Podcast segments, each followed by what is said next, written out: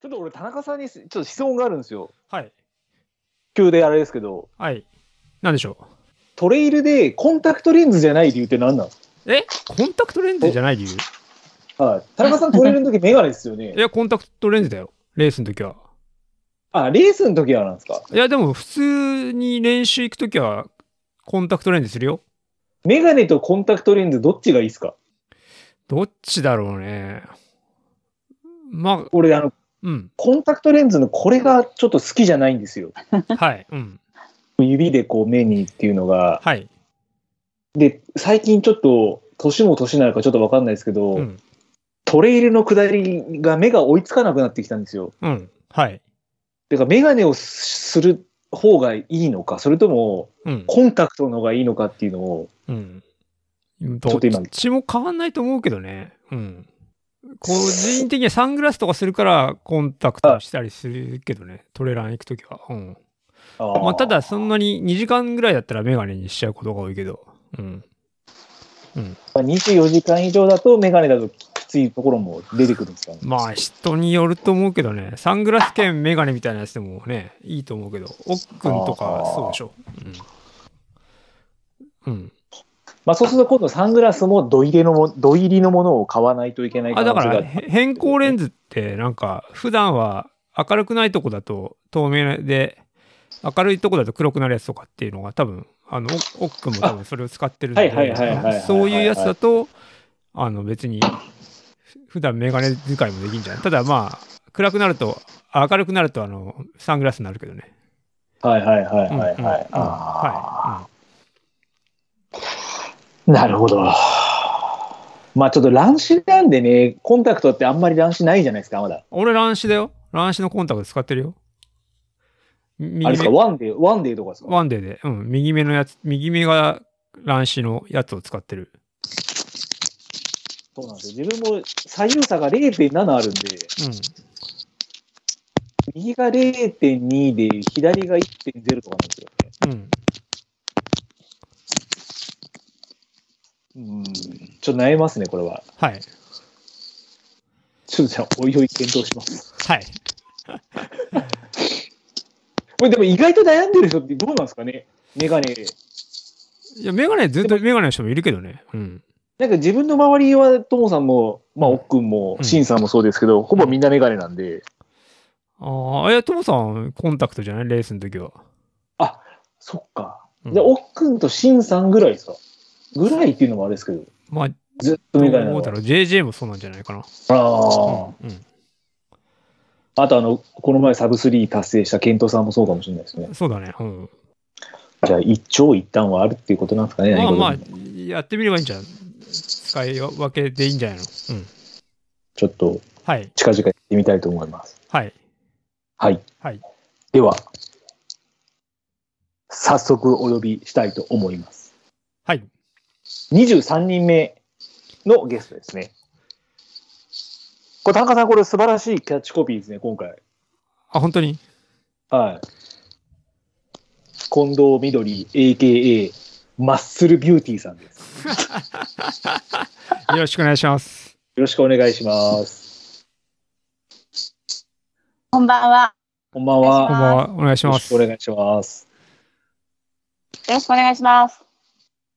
まあもう変な話、マッスルビューティーしかもうないですよね。つけるあだ名は。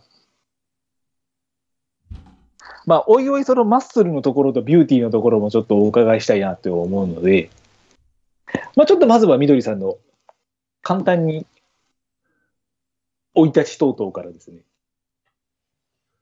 振り返りさせていただきたいと思います。みどりさん大丈夫ですかはい、大丈夫です。 大丈夫ですかちょっと不慣れなので申し訳ないえい。いえいえいえいえいえ。まあ、そこがね、こっちの、ここにかかってるところもあるんで、ちょっと頑張ります。はい。みどりさんも、えーこれ、あれですか、出身、お生まれは新宿なんですか、東京都の。はい。生まれは新宿の百人町というところです。あ、じゃあ、大久保の方ですか。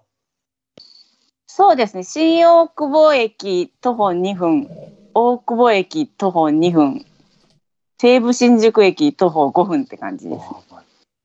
生粋の都会っ子じゃないですか。すごいとこ住んでますね。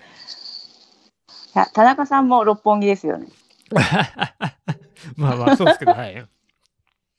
確か、あの、む昔聞いた話ですよ。百人町って、なんか神社あるじゃないですか。海中神社ですね。ですかね。はい。宝くじとかが当たるっていうあとなん神か、社で鉄す。鉄砲でも有名なとこありますよね。そうですね。百人町鉄砲隊っていうのがそうですよねあ。りますね。はい。よくご存知で。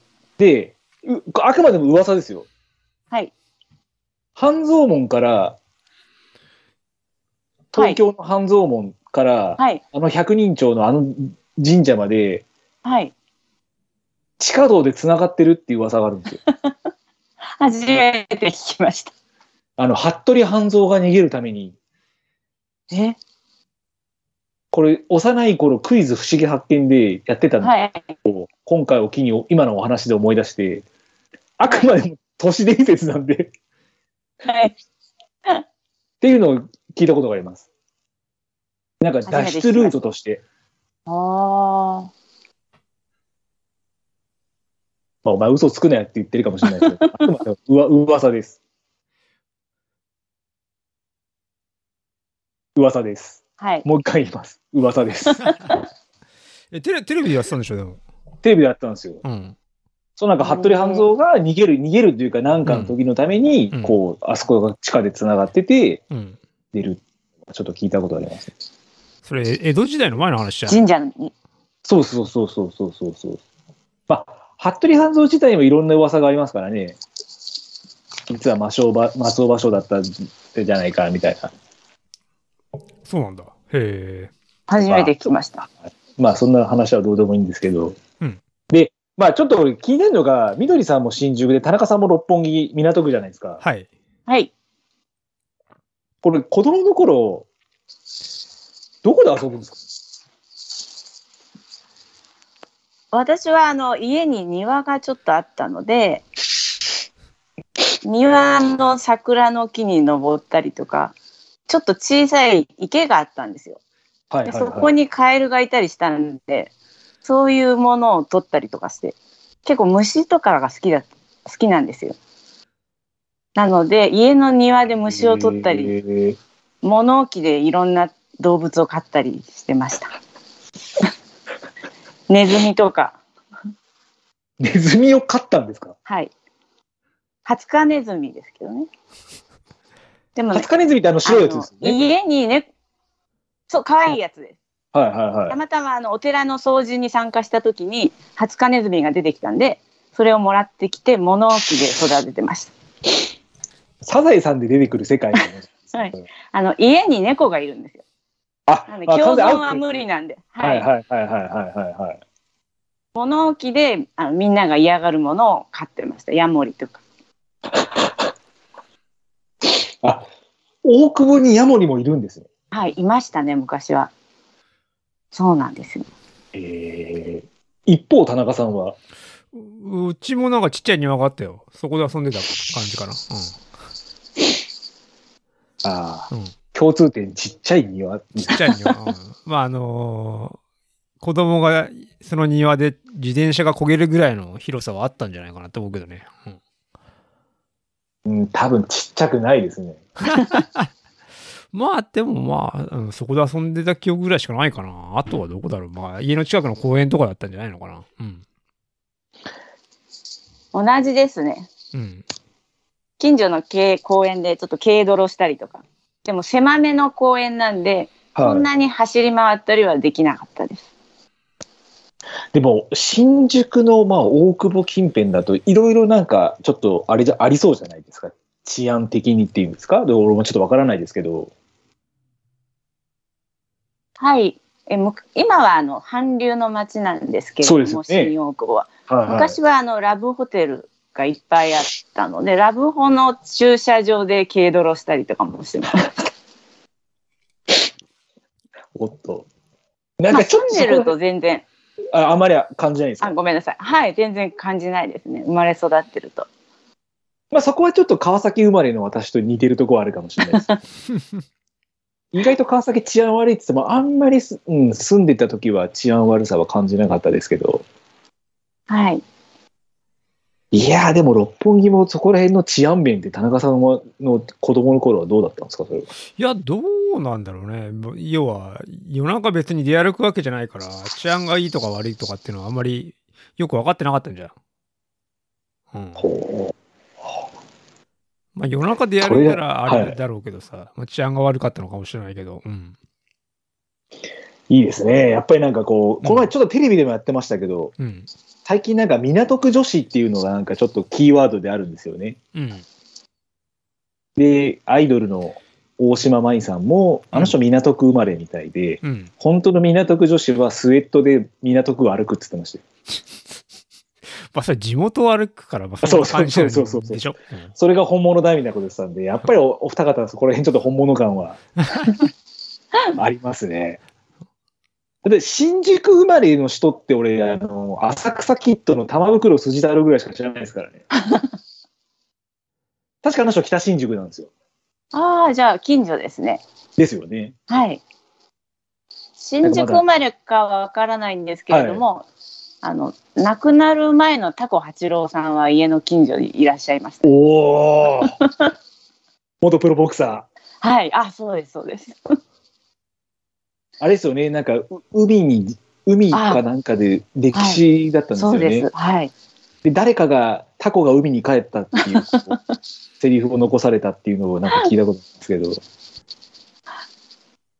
けどへえやっぱ住んでるとそういういろんな芸能人の方もいらっしゃるんです ねすげえなやっぱりでそこからえーいろいろ進学されていくかと思うんですけども、はそい。んな新宿生まれのみどりさんがはい、幼い頃されてたスポーツっていうのは何になるんですか、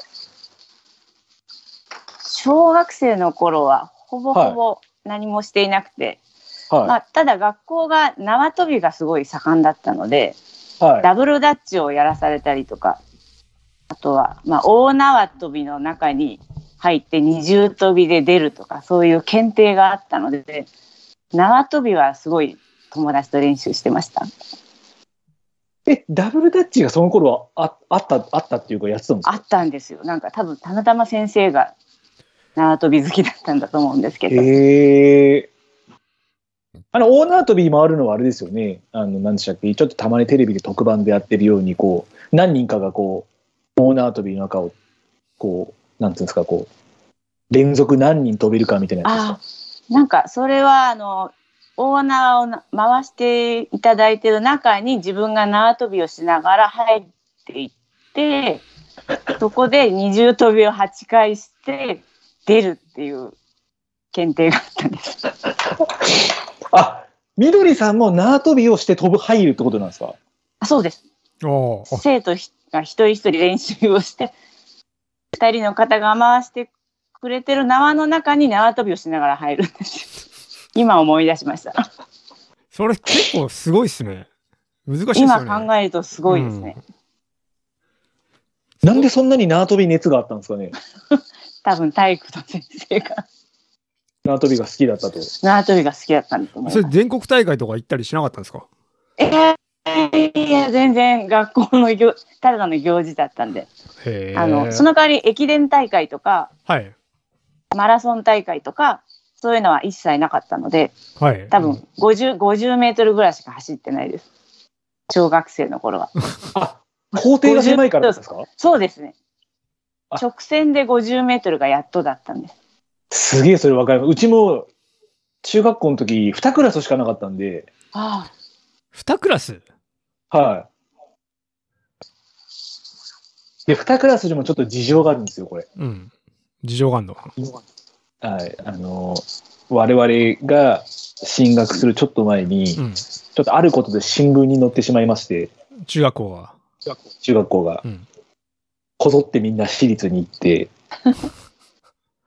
で、我々の学年だけが唯一2クラスだったんですよね。あーえ、それも何クラスだったのなんかえ、それぐらいは何クラスだったのあとは3クラスです。あと3クラス。3クラスでも少ないよね。少ないですけど、校庭も一周してやっと100メートルだったんで、うん。多分直線50うち多分なかったと思いますよ、中学校の時。ああうち今言ってたのは縄跳びのスパルタは小学校なんですけど中学も狭かったですね。それは新宿区立の中学校ってことですよね。そうです。新宿区区立富山小学校あ富山中学校です。はいはいは。はいあの近くに公園ありますよね。あ、そうです。富山公園があはいります。はいはいはいはい。よくご存知ですね。田中さんは中中学校、小中は港区じゃないですよね。もうあれですか。小学校は世田谷区。中学も世田谷区。うん。出高くなんですよ。うん。うん。それはちょっと広めだったんですか。いや、小学校は、えっ、とね、直線で50なかったんじゃないかな、うちの。小学校は。うん。やっぱそこ都会は、都会っていうか、まあ、うちあの、うん。工場も近かったんで、うん高化学スモックとかが出るとう、ん外に出れない環境の中学校だったんで、うん。だから自分あの珍しいんですけど、小中高大ってクーラーが全部加味されてたんですよ。おーいいね。はい。まあ何の自慢でもないんですけど。ああ。じゃあ、そのまま富山中学校の方に進学されても、はい。その時じゃあ、緑さん何やられてたんですか、部部活って。えーっと、なんちゃって陸上部ですね。あ、陸上部なんですね。陸上部なんですね。はい。そうなんこれです。長長尾さん以来ですよ、これ。それはでも、あの、50メートル走したら早かったんで、はい。入っただけで、あと全く球技ができなかったんです。え小学50生、はい。はい。あ、どうぞどうぞどうぞどうぞ。小学生の頃に父がテニスをしていたのでよくテニスに連れて行かれたんですけど、は全くできなくて、はい、野球もやってたんでキャッチボールとかしたんだけど全然できなくてあ運動神経ないんだなって思って虫取りとかしてたんですけど足は速かったんですよ走ってみたら。はいはいはいはい。はい、はいそれキャッチボールができないってどのレベルでできないんですかいやもうまず投げられないとか投げ方がよくわからないとかたまにど女子でドッジボールでこうなんつうんですかこうなんかいいいたじゃないですかこ うなんかふわーみたいなそんな感じだったってことですかそうですねなんかちゃんと定められたところに投げられない感じああはいはいはいはい、はいえこの時50メートルっていうのは当時その何秒ぐらいだったいや忘れちゃいましたけどまあ7秒とかちょ7秒ちょいじゃないですかあ多それ分早いですね早いですね。まあ学校で早いぐらいです学校では早いけど別に大会に入れたら大したことないというかあんまり練習をした覚えもなくてひどいですよねいやまあそんなことないですよ中学校時代のああ、まあそんな真剣に自分を部活に打ち込んだことはないです けどはなんかい走り幅跳びとか砲丸投げとはいはいはかいはいそういうのもまあまあ学校では一番とかでしたねおおすごいですね。はいいやでも足が速い人って基本運動神経いいって言いますよねでもこれは球技が全然で きない。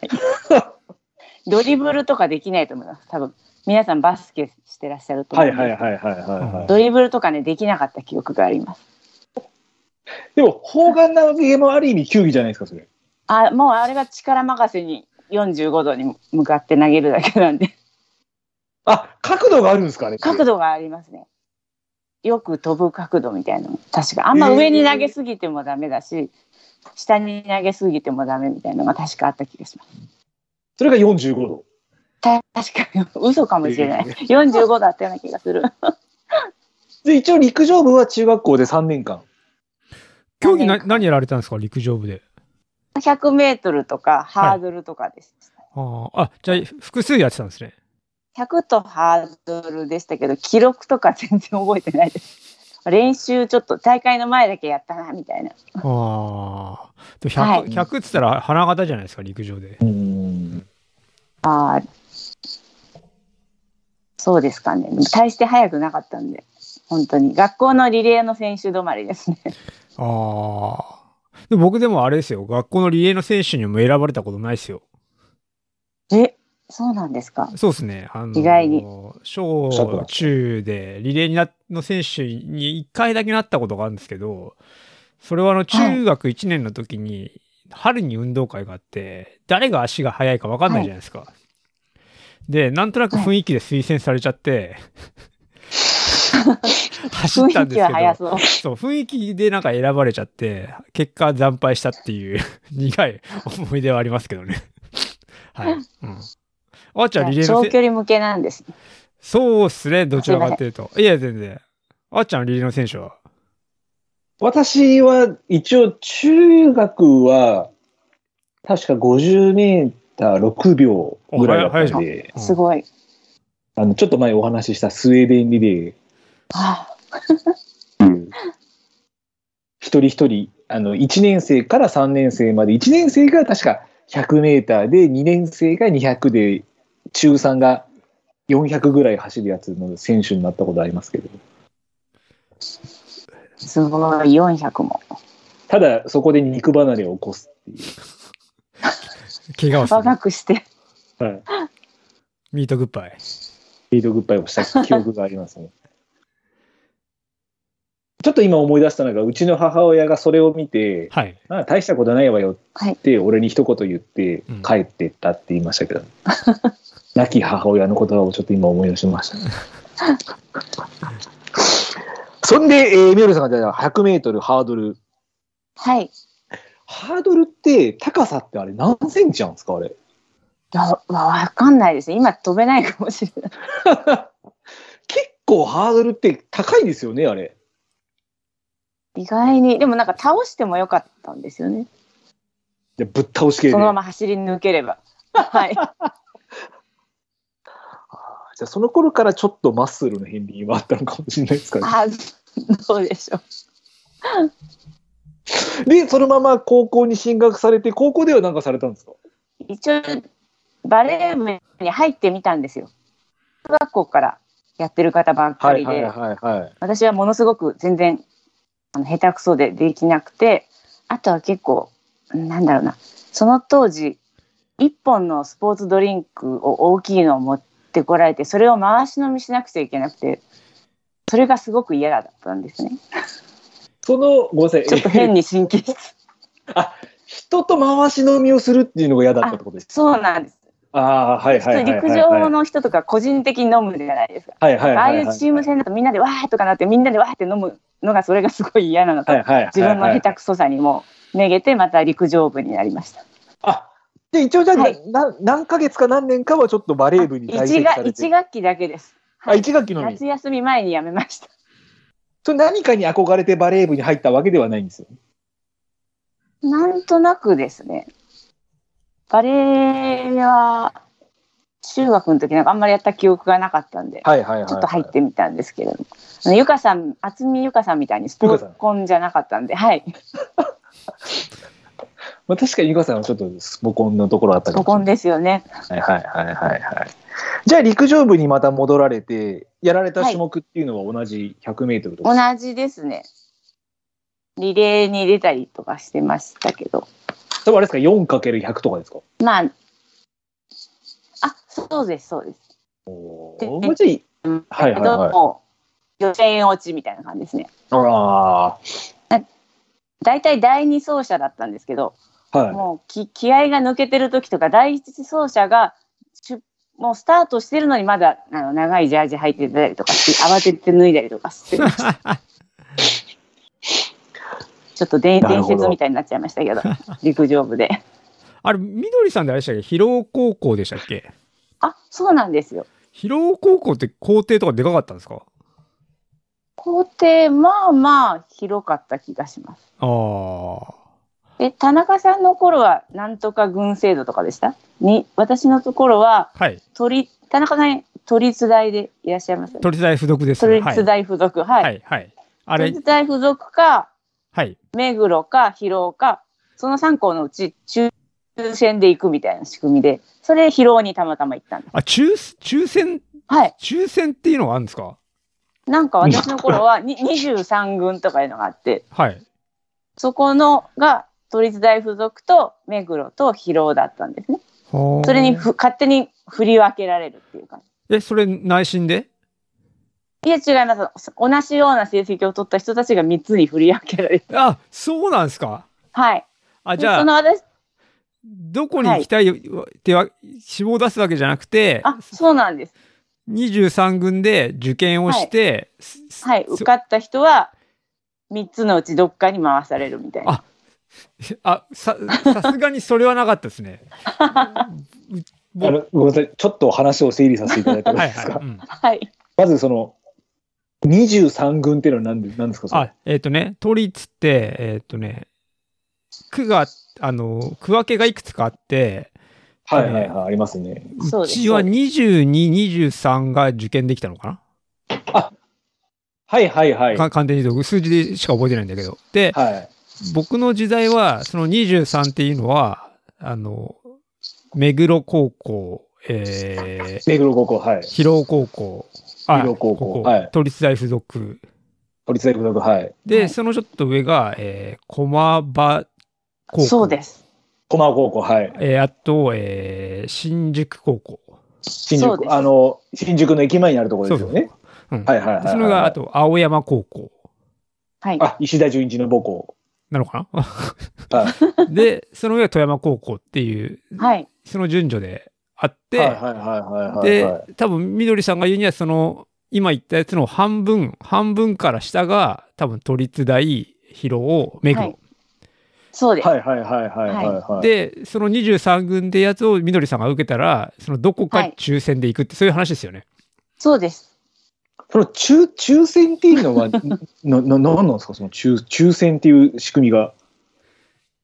そう、よくわかんないです。その下のクラスがまたなんか3校ぐらいあって、その人たちもまた抽選で振り分けられるみたいな感じ。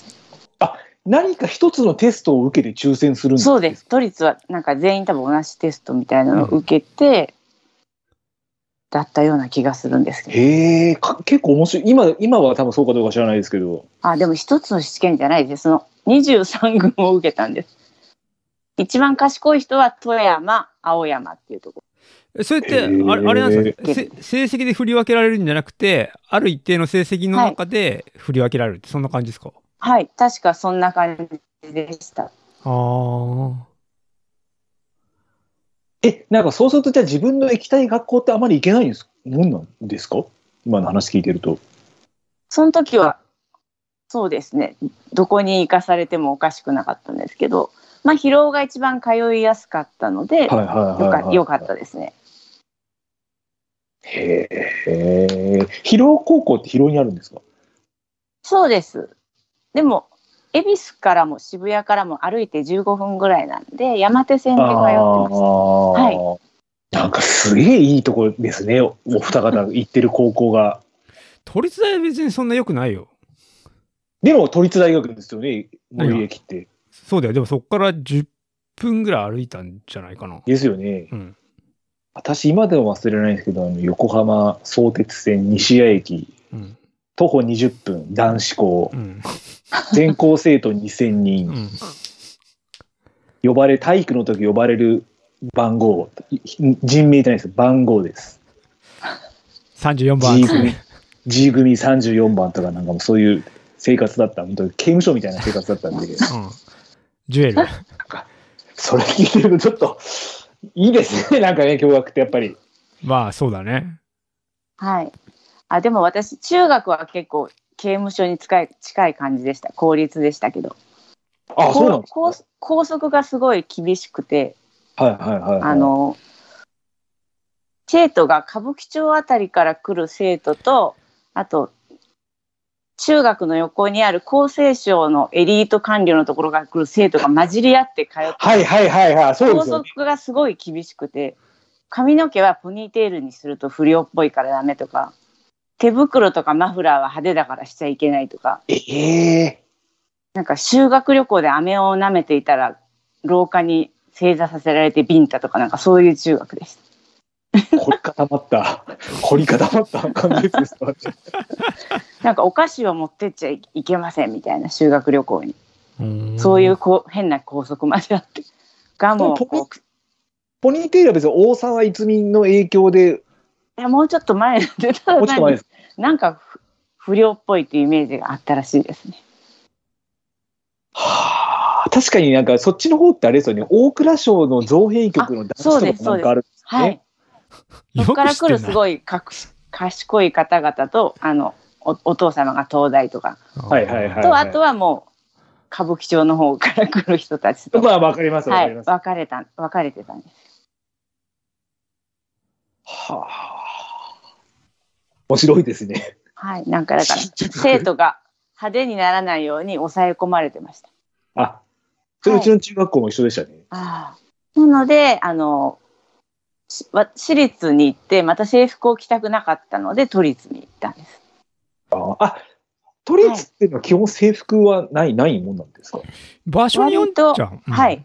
結構あのちょっと低めのところは制服があったりしませんでしたあ、そうですね偏。差値が。まはあ、い確かにそうですね。うん。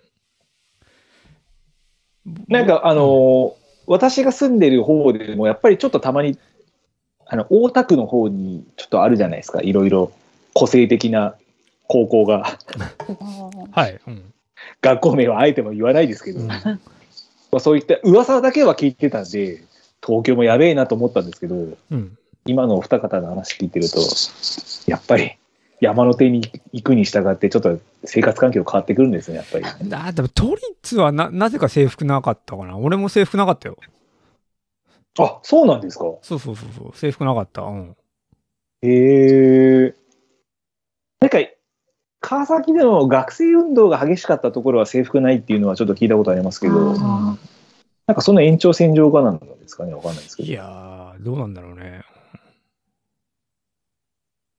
はあ。で、えーまあ、みどりさんも陸上部に入られて、はい楽しい陸上生活 を2年間送られ、そうですねえあまり練習せず2年間じゃないでしょバレー部1学期で辞めたから、はいあそうですね。そうそうほぼ3年間ほぼ3年ですねはいうんで、そこから大学に進学されてから、はい まあ、大学時代は特に何かあれですか、サークルとか、そんなのには、なんかえやられ、ーってとですねウィンドサーフィンサークルに入っていましたあ、またおしゃれですね、これは。 みどりさんと来てんまだバブル前バブル前ですああバブル前かはいウィンドサーフィンって、なんか、あの、鎌倉のあそう材です木座とかでよくやられてる方っていうのを見たことはありますけど、やっぱそっちの方でやられた。まさに材木座に抵抗がありまして OSJ の多はいは分い斜め前ぐらいの家が抵抗だったんですよへ抵抗、ー抵抗っていうのは何ですあのウィンドサーフィンのボードすごい大きいんでかはいはいはい。持って帰れないんですよでそこに預ける場所がありましてあ1ヶ月5,000円とかでおー預かってもらってましたあじゃああの辺その時から馴染みがあったんですねあそうですねああうそうなんですねへーもうそれはあれですか、大学単位であったってこと感じなんですかはいうちの抵抗は東洋大学とうちと一緒でしたねあ、一緒にっていう感じで。はそれは4年間やられたんですかそのウィンドサーフィンは。うーんと最初の2年間ぐらいは校舎が厚木ですごい田舎だったああ わかるなのでもう金曜日あの学校帰り車で鎌倉で練習しに行って合宿所に寝泊まりして練習とかはしてました。はいはいはいはい。はい何一応あの全日本の新人戦で3位にはなりました。おお、すごいですおーね。ね何厚木にある大学いえ34年は青山です。あーああそこでですよ。あそこ、はい今駅伝が国立早大い学の目の前ですよね。そうですね、駅伝も入って、はい国連大 学。あーあとは、あの、すげえマニアックなこと言うと、あのーサンロッカー渋谷の本拠地の体育館。え 何それあれ、バスケのサンロッカー渋谷っていうチームがあるんですけど、うんそこがみどりさんのイカレサ大学の体育館を本拠地のコートにしてるんですよ。へえ。はい。あの、昔だと糸井重里さんの事務所とかが多分大学の目の前に。あーはいいろいろ詳しいね。はい、あそこら辺はちょっと好きなんですよ。うーん。はい。あのーまあいい、俺の 話はいいんでやめます。これ、ウィンドサーフィンで新人はい3位っていうの、ウィンドサーフィン、競技っていうのはどう競技を争うんですかなんかこう、えどっっか。と、V を回るんですよ。オリンピックコースみたいな。はいはいはいはいはい。はいはいはい。あの、飛んだりするやつじゃなくて、普通に、こう、風向きによって、こう、V を回って、誰が1位かみたいなのを決めるレはいはいはいースがありまして、はい。それをサークルでやってたんですね。で、後々じゃあ、三谷さんがちょっとね、今回の Facebook 見てる中で、サーフィンをやらせたったら、じゃあその延長線上でずっとマリンスポーツもやられたって感じ。はい。ああ。海で泳ぐのもすごい。それは小学生ぐらいの時から好きだったので、うーん。水泳ですね。はい。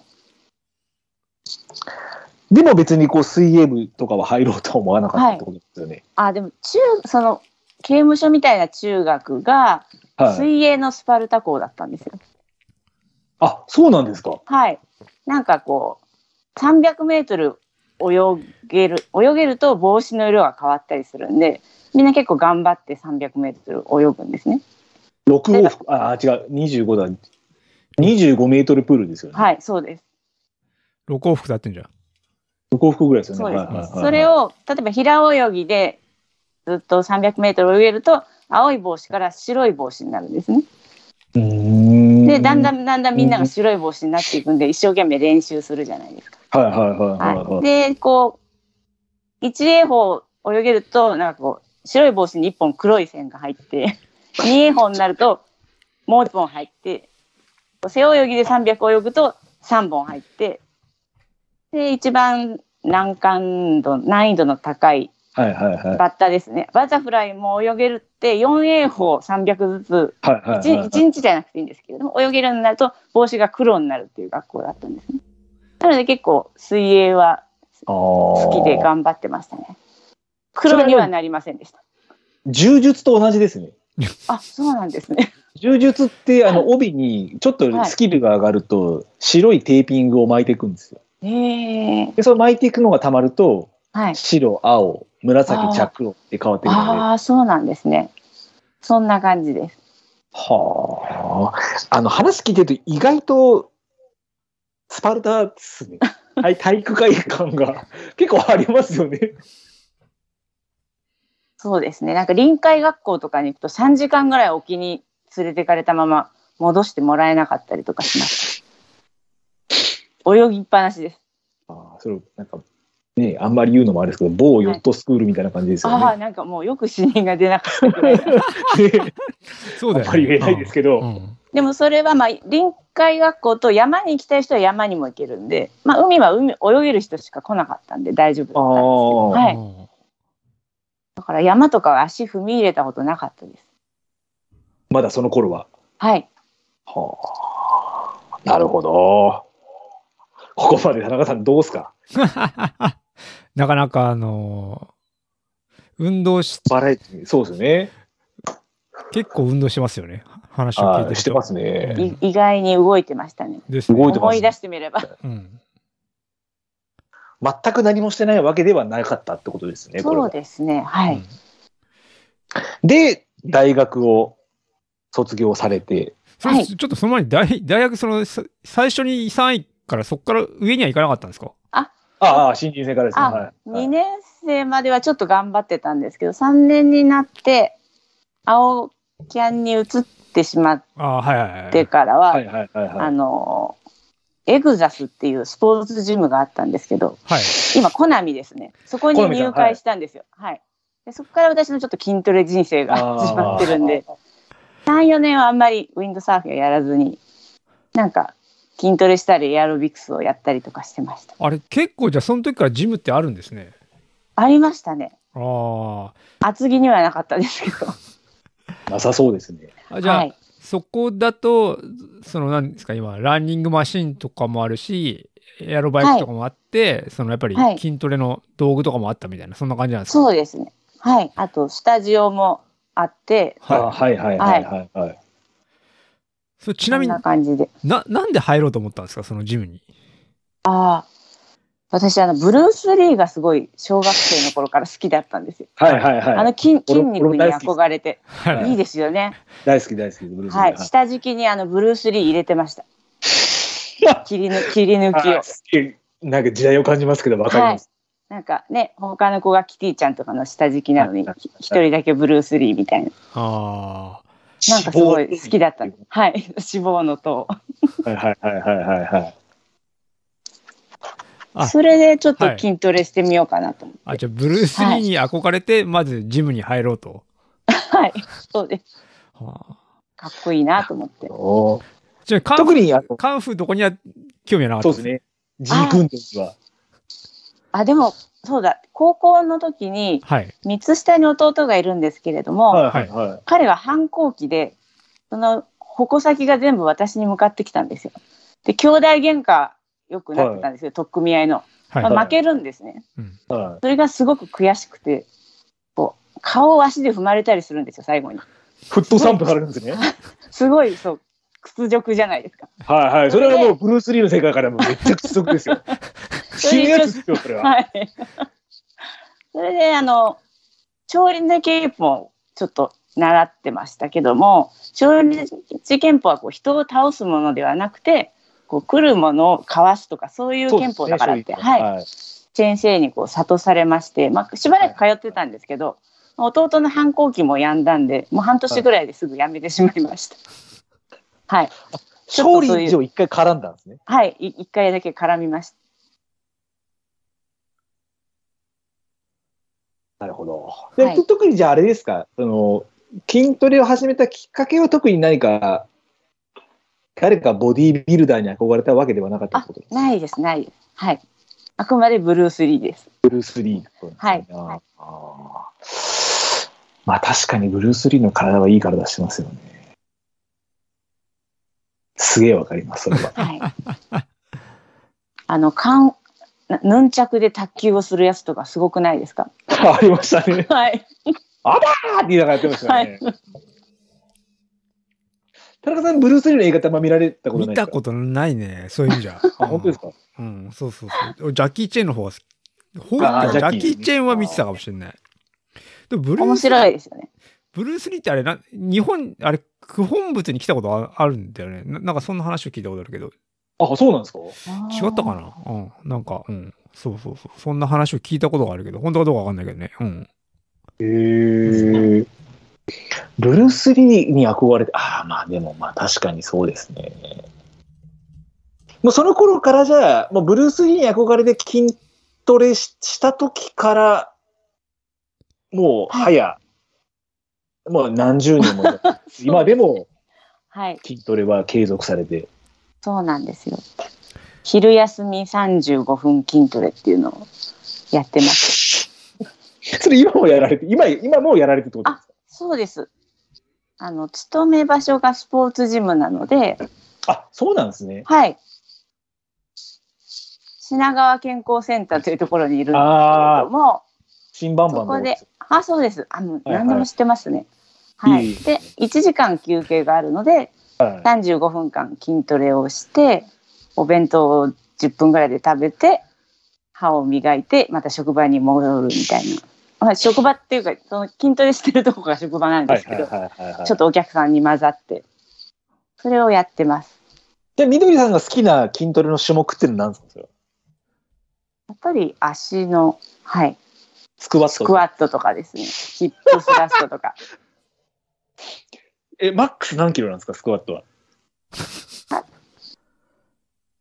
マックスって1回だけとかそういう一のや回、って一ないん回でですけどワンレップですね。いや、ワンレップや怖怖くてやったことないですけど、とりあえず今50キロを10回を6セットとかやってます。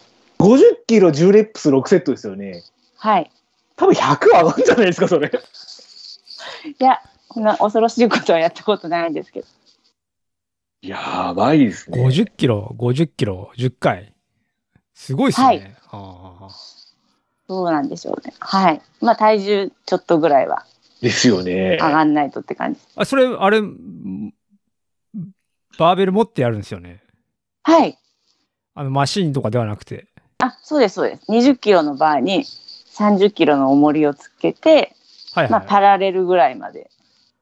フルスクワットは怖いからできないですけど、パラレルまでやって戻るみたいだから20キロ。ロってことは、マニアックなこと言うと、オリンピックシャフトってやつですもんねな。。あ、そうですね。はい。マニアックだ ね。そこに15、15つけてってことですよね。うんそうです。はあ、はあすげえ。えそそれうですかかね。担いでスクワットすはい。担いであスクワット。大体それは、あの、お客さんの邪魔になるので、大体営業の前に朝8時半ぐらいに早めに行って、やってから仕事をしています。すげえ。補助なしですもんね。補助なしですね。でも一応セーフティーバーがある。潰れたら、そんな下あまセーでフティーはバいーが。かはないいはでいす。ははいい。はいはいはいはいはいはい。でそのパワーラックっていうところでパワーラックはい1箇所しかないんではいお客さんがいる時に私が使っては申し訳ないので、それはちょっと朝ちょっと早めに行って、ああはい、ーいやーすげえな。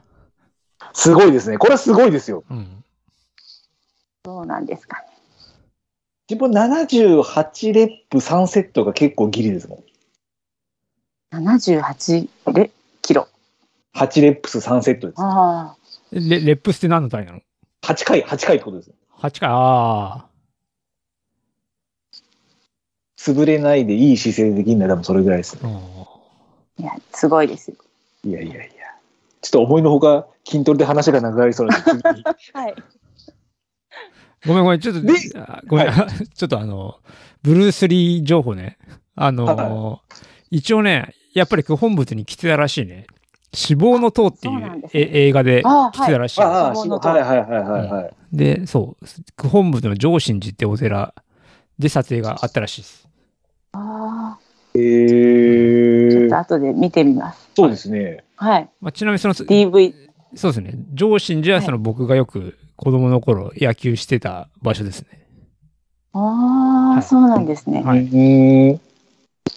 見直してみます俺で、ちょっと今、ごめんなさい、ふと思い出したんですけど、自分、田町のスタバでバイトしたんですよ。はいあの、三菱自動車はい。の中にあったスタバだったんですけど、はい。あの、ジャッキー・チェンで撮影の時に三菱自動車が協賛してるんですよ。はい。もう俺3回ジャッキー見たことありますよ。 でそこにジャッキーが来んの来るんですよ。たまに来るんですよ。年に1回ぐらい。へえ。おやべえ、ジャッキーじゃんみたいな。はい結構小柄なんですよね。あそうなんですねあはーおやべえみたいな感じで。あーっていうのをちょっとごめんなさい、ふと思い出しただけ でしちなみにそのビルで俺1年ぐらい仕事したけどね。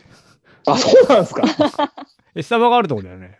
そうそうそうそうそだうそう。第二、第二田町ビルじゃなかったかな、名前が違ったかな。あ、そうです、そうです、そうです、そうです。はいそこのな何階かな ?2、3階で働いてたよ。1, 一年ぐらいだけどね。あの、近くに西郷隆盛と勝海舟会見の地っていう、こういう石碑があるところですよ。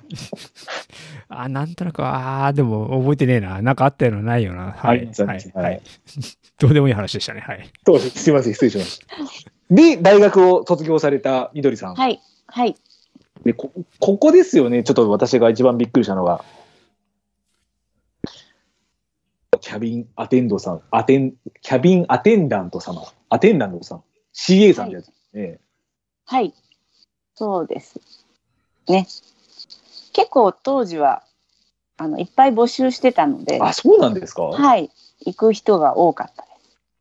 ウィンドサーフィンサークルはいははいはい。 5人全員いろんな会社の CA になりましえー、例えば、JAL さん、ANA さん、た。はい、はい、あとあとはほ、ユナイテッドとか、あ、ユナイ、あ、アはい、メ、あ、なるほど。はい、あれ、ジャスっていうのもなかったっけ違ったっけジャパンエアシステム。ジャルはい、とか、とかと昔はか。あと、うん東和国内航空っていうのがありました、確か。そへーそれが JASCA、JAL と統合されたんですよ、そうですよね。後々。はい、ニトリさんは、ああの、まあ、俗に言う鶴丸のところでしたよね。はい、そうです。え、鶴丸鶴丸、鶴のマークに。ああ、はい。 JAL ってやつですね。あジャルってやつはいはいはい。はい。あれ、その時って、あれですか、はい JAL さんもうで、すもう、スチュワーデス物語とかってあのやってた世界っていうと、まあ、そうなんですよ。もうそれしか出てこないじゃないです か。出てこない。うん。調和です物語。ああは、調和です物語しか出てこないんですよ。はい。あれ堀ちはにね、特に、風間森を特に、はい、見てなかったんですけど、 はい、でもあの制服着ました。そうですよね。はい。2こヶれ、な月るほど間ぐら思いっだたけき。っかけ何だったんですかもともと母が旅行好きで結構まあ中学とか高校とかアメリカとかハワイとはかい連れてってもらって、飛行機楽しいなとはいはい思ってたんですよ。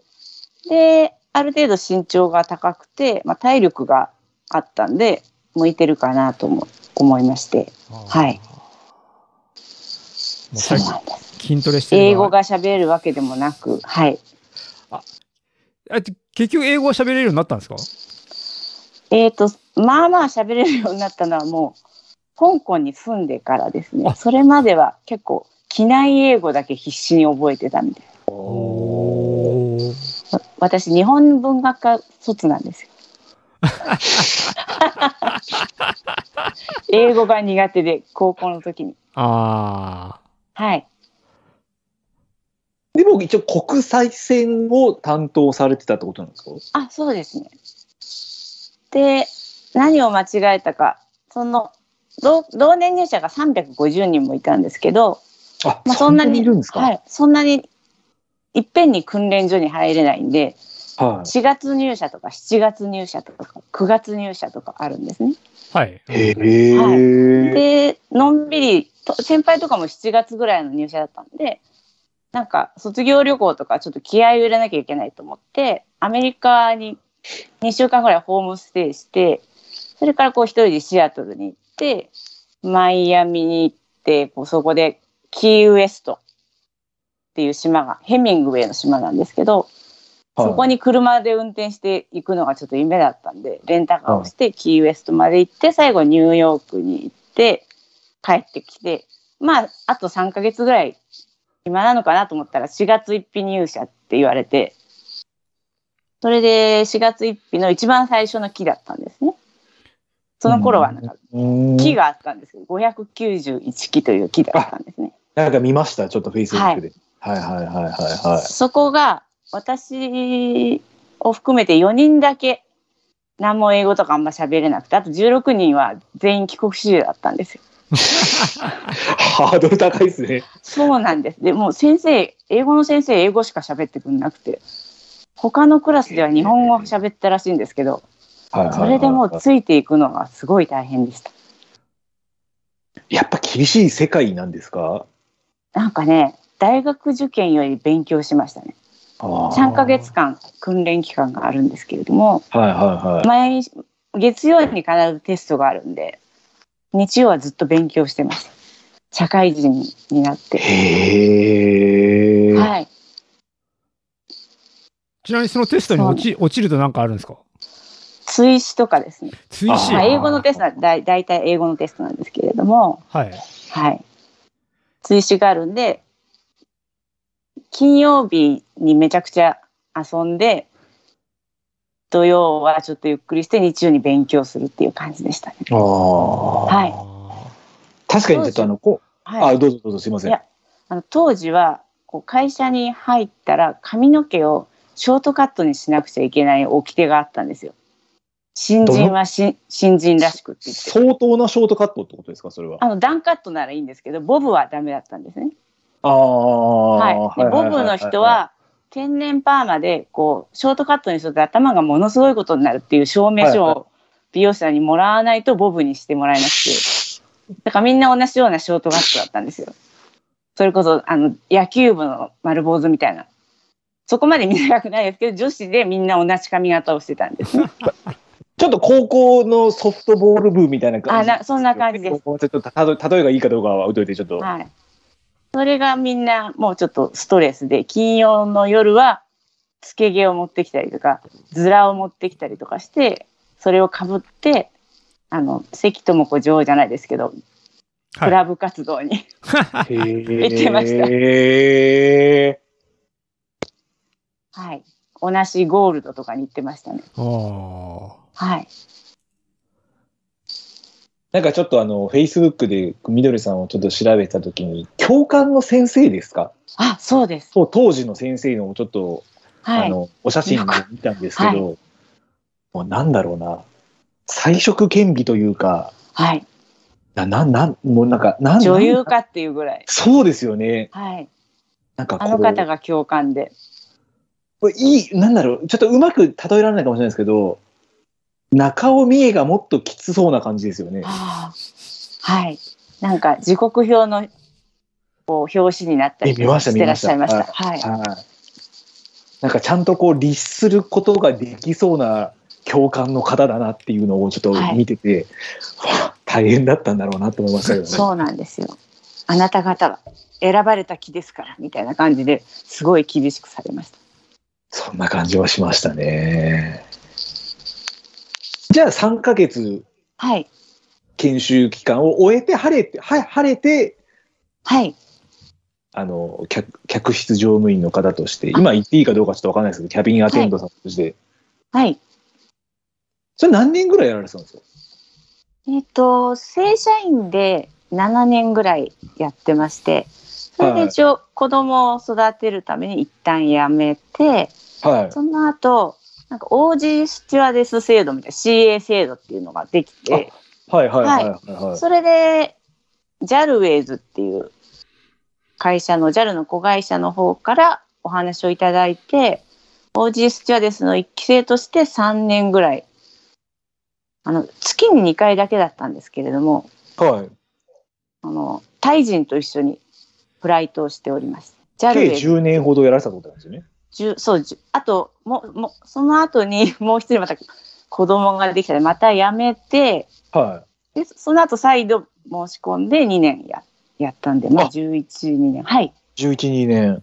はい何カ国ぐらい回られるんですか、それって。覚えてないですけれどもあなんそかの行くらいっになりたますよことがないのはあの JAL が飛んでて行ったことないのはインドだけですねあ、そうなんですか。インド行ったことないですね。そうなんですよこんなにカレーが好きなのにご縁 がなくて あ、そうなんですね。はいへーあとはもうオランダとかミラノとか、はい。リオリオデジャネイロとかいろいろ行きましたね、遠いところは、へーはい、へあとクウェートも行きましたね侵攻の10日前にー1991年ですよね、多分それ。ああ、すごいですね。はい、同期が捕虜になりましえ、笑っているかどうかわかんないですけた。ど。はい、え、捕虜になっちゃったんですか。捕虜になって日本大使館ではい。こう国旗使われたって言ってました。へーあの日本人の方々にこんなこと言っていいのか な。結構あの国旗使われてたらしいです。あ、え、たまたまクウェートにそのフライトでは行い、フライってトで行ってて泊まってたら、その侵攻されて、で捕まっちゃったんですか。で日本大使館にみんな日本人を集められたんですね。ああ、そういうことですね。はいはい。はい、へーで、日本大使館でじゃあ、その、そうなんですよ C- CA なんでお客様みたいな感じでやってたみた いです。すごいな、その話すごいですね。はい。へーでもなんかただでは転ばないんで、それをなんかどっかの新聞に手記として出してみました。ああ。捕虜になった話を。ああ。水木しげる先生みたいな人ですよね。シベリア緑流を経てみたいな感じですけど。うちの祖父もシベリア緑流を経ていますね。そうなんですよ。ちょっと田中さん、あの、はい自分も調べていく中で、はい。みどりさんの多分、曽祖祖父の方ですよね。あはい。第一陸軍士、なんか陸軍士官学校かあなーそうそう第一陸軍かなんかのい、あありなんか一期生の方そうそで、うですでますはい。なんか射撃がすごく得意だった 方みたいで。はい。はい。っていう投稿がありました、そういえば。そうですね。その息子がうちの祖父でシベリアに、はい、4年間抑留されていました。はうちの、うちのね、なんか、でも、あの、父方の祖父もシベリア緑流してたみたいで。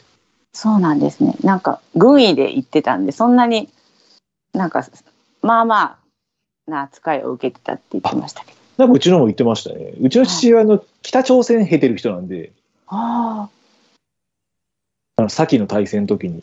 あ、はい。最近年のせいか酔っ払うといつもその話を俺にしてくるっていうのがすげえ困りますけどあそうですかって言いますけどまあそんな話なんですけど、どうでもいいですけど、で、そんなじゃあ、計十何年、みどりさんがその CA をやられてた中で、はい。でもちろん筋トレは継続してやられてた。あ、そうですね。ホテルにジムがあれば、必ずジムに行ってました。はい。ちなみにその、走ったきっかけっていうのは、その CA さんやられてた中だったんですかえ、違いまして、子供、一人目の子供ですね。まあ、田中さんには。はい2回ぐらい、はい、そおう会いでしすてるね。ん2ですけ回どお会いしてますね。はいはい。彼女が小さい頃に、全然、あの、運動ができなくて、筋トレもできなくて。はいはいはいはい、はでい。ベビースイミングにいあの入れてて最初はまあ私も一緒に入ってたんですけれどもはい独り立ちをして一人でプールに入れるようになったのでその1時間を使って何ができるかなと思ったら走ることだったんですね。ジムとか行ってる暇がないのではいはいはいちょっと近所を走ってみたら、うあ、ん結構気持ちいいなと思って、まあそれが多分323だと思います。それって何年ぐらいですかは走り回ってた時ですかそうですね、はい。あそれは多分2年ぐらいやってて、その後もう子供が幼稚園に行くようになったので、そしたらまたジムに通いだして。あーはい。そうすると、に2000年よりちょっと前ぐらいって感じですかそうですね。はい。 1990年代。 97年とか8年とか。ああ、はで、そこから本格的に今のように走り始めたっていうのはいつ、い、つぐらいになるんですかえーっとですね、2000年に香港に引っ越しをしまして、はいはいははい。はい。先ほど言ってたやつ。ではい。うんそうですね。それで、あの、住んでいたところが、ビクトリアピークっていうなんかこう、香港島にあるちょっと小山みたいなところがあるんですけれども、観光場所ですね。はい。この、あの、真ん中あたりのミッドレベルっていうところに住んでいたので、はまあ、山の中腹だったんです。い。はい。で、あの、仕事もないので、暇で、その山をうろうろしだして走ったのが初めてですかね。なので、2001年とかそれぐらいに、香港の山をちょっと走ってみ見たりとかしてました。当時全然誰も走ってませんでしたけど、それなんで走り出そうと思ったんですかはあ、なんか、何もやることがなかったので、はい。筋トレ、筋トレ以外にもや、なんかや,、はいやらないとっていう、そんな感じですかね。あ、そうですね。で、まあ、それと同時に、はい。あの、キックボクシングのジムも見つけまして、キックボクシングというか、あの、なんかね、ファイトフィットといって、はい。い。はい。まあ、戦って痩せようぜみたいなのを新聞で、フリーペーパーで見つけて、はい。はこいこに入会して、ランチタイムボクササイズクラスっていうのに 入って、はい。そこで45分間、週に3回ぐらい、キックボクシングをやってたんですけれども、はい。その合間に走ってます。あ、じゃあ、筋トレ体力づと、くりのために。はい。筋トレとランニングとキックボクシングをやってたって感じですかはい。まあでも一応、キックボクシングの体力をつけるために走ったみたいなそ感うじですね。その時はあの重りは上げてないです。あのそこのジムは本当にキックボクシングだけやってたんで、あ山をだからちょっと香港の山をちらっと走ったり、キックボクシングをしたりしてましたけあど、ーまあ、俗に言う、ロードワークみたいなことですよね、ボクサーで言うところのあそうですね。じゃなんあ、か普段、この頃はサンドバッグそうです。相手にはい筋力をつけて、はい。ウォーミングアップでなんか、まあそこのボクシングの部屋をこう一往復して10回プッシュアップをしろ。それを10セットで、それがウォーミングアップだって言われて、なんかの冗談かと思ったら本当で。もうやる前に最初はもうすでにクタクタになってしまって、大変でした。ーどうですかあのあっちゃん、元キックボクサーとして、その辺の、そうですよねウォーミングアップは。いや、す素晴らしいなと。自分、ウォーミングって縄跳びしかしたことなかったんで。ああ。なんかね、外国の人、縄跳びできないんですよ。あ、そうなんですかはい。一回縄跳びを先生が持ってきて、みんはなで飛ばせて、私がそれこそ二重跳びをしたらものすごい驚かれました。い。へえ。学校とかでやらないみたいです。あのー、おすすめな縄跳び、タイロープっていうのがあるんですよ。はい。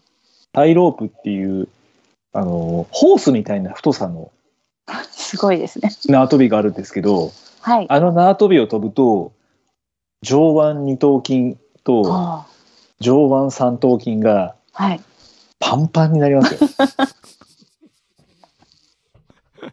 なんか基本対人でそれで多分筋トレするみたいなんですよ。で、ああとシャドウの時に1キロの重りを持ってあはい。三頭筋を鍛えたり背中あー後背筋を鍛えるみたいなのがあるんで、はい。まあ、もしお時間ある時ちょっと1キロの重り持ってシャドウしてみるとか。そこで相当、はい、絞れて、初めてお腹が割れたりとか、腕から血腕に血管が出たりとかしました。まあでも今でもみどりさんのちょっと2000うん最近のちょっと写真見ましたけど腹筋バキバキでしたからねそうでしたかね。なんかの写真の時あのここの肩の三頭筋っていうんですかはい。前ねあの三角武田筋城で三角筋ですよね武田城で拝見した時にこの三角筋からここの上腕二頭筋のカットっていうのが多分今でいうベストボディコンテストの年代別多分取れんじゃねえかなっていうぐらいの切れ味でしたけどねあれは。そうでしょうかね。ちょっと行った方がいいんじゃないかなって、このコロナ、コロナ禍なんでね、あんまりちょっとレースの大会もないんで、ボディービルの方に。ボディビルの方にちょっと行った方がいいと思うんですよね。でもね、ビールとかやめられないんで、ちょっと厳しいかもしれないですね。それに合わせて多分ちょっとやってやっていただきたいなと思いますけどね。ってことはじゃあ、みどりさんのじゃあ、そのね、走り始めの企画がキックボクシングの、まあ、体力をつけるために、香港の山でちょっと走って、はい。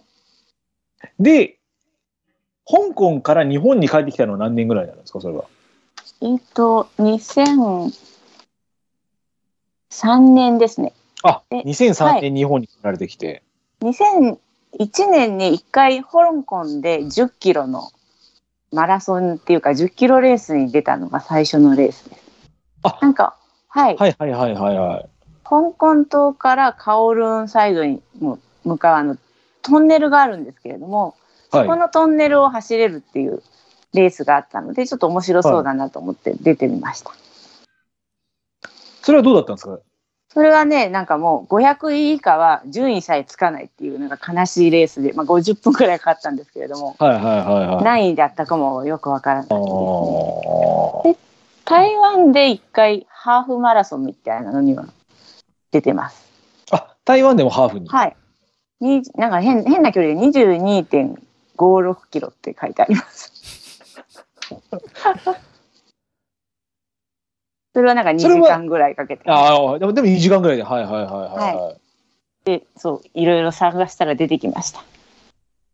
なるでほど。 2000日本には2002年に帰ってきました。 2002年に日本に帰国ということで。はい。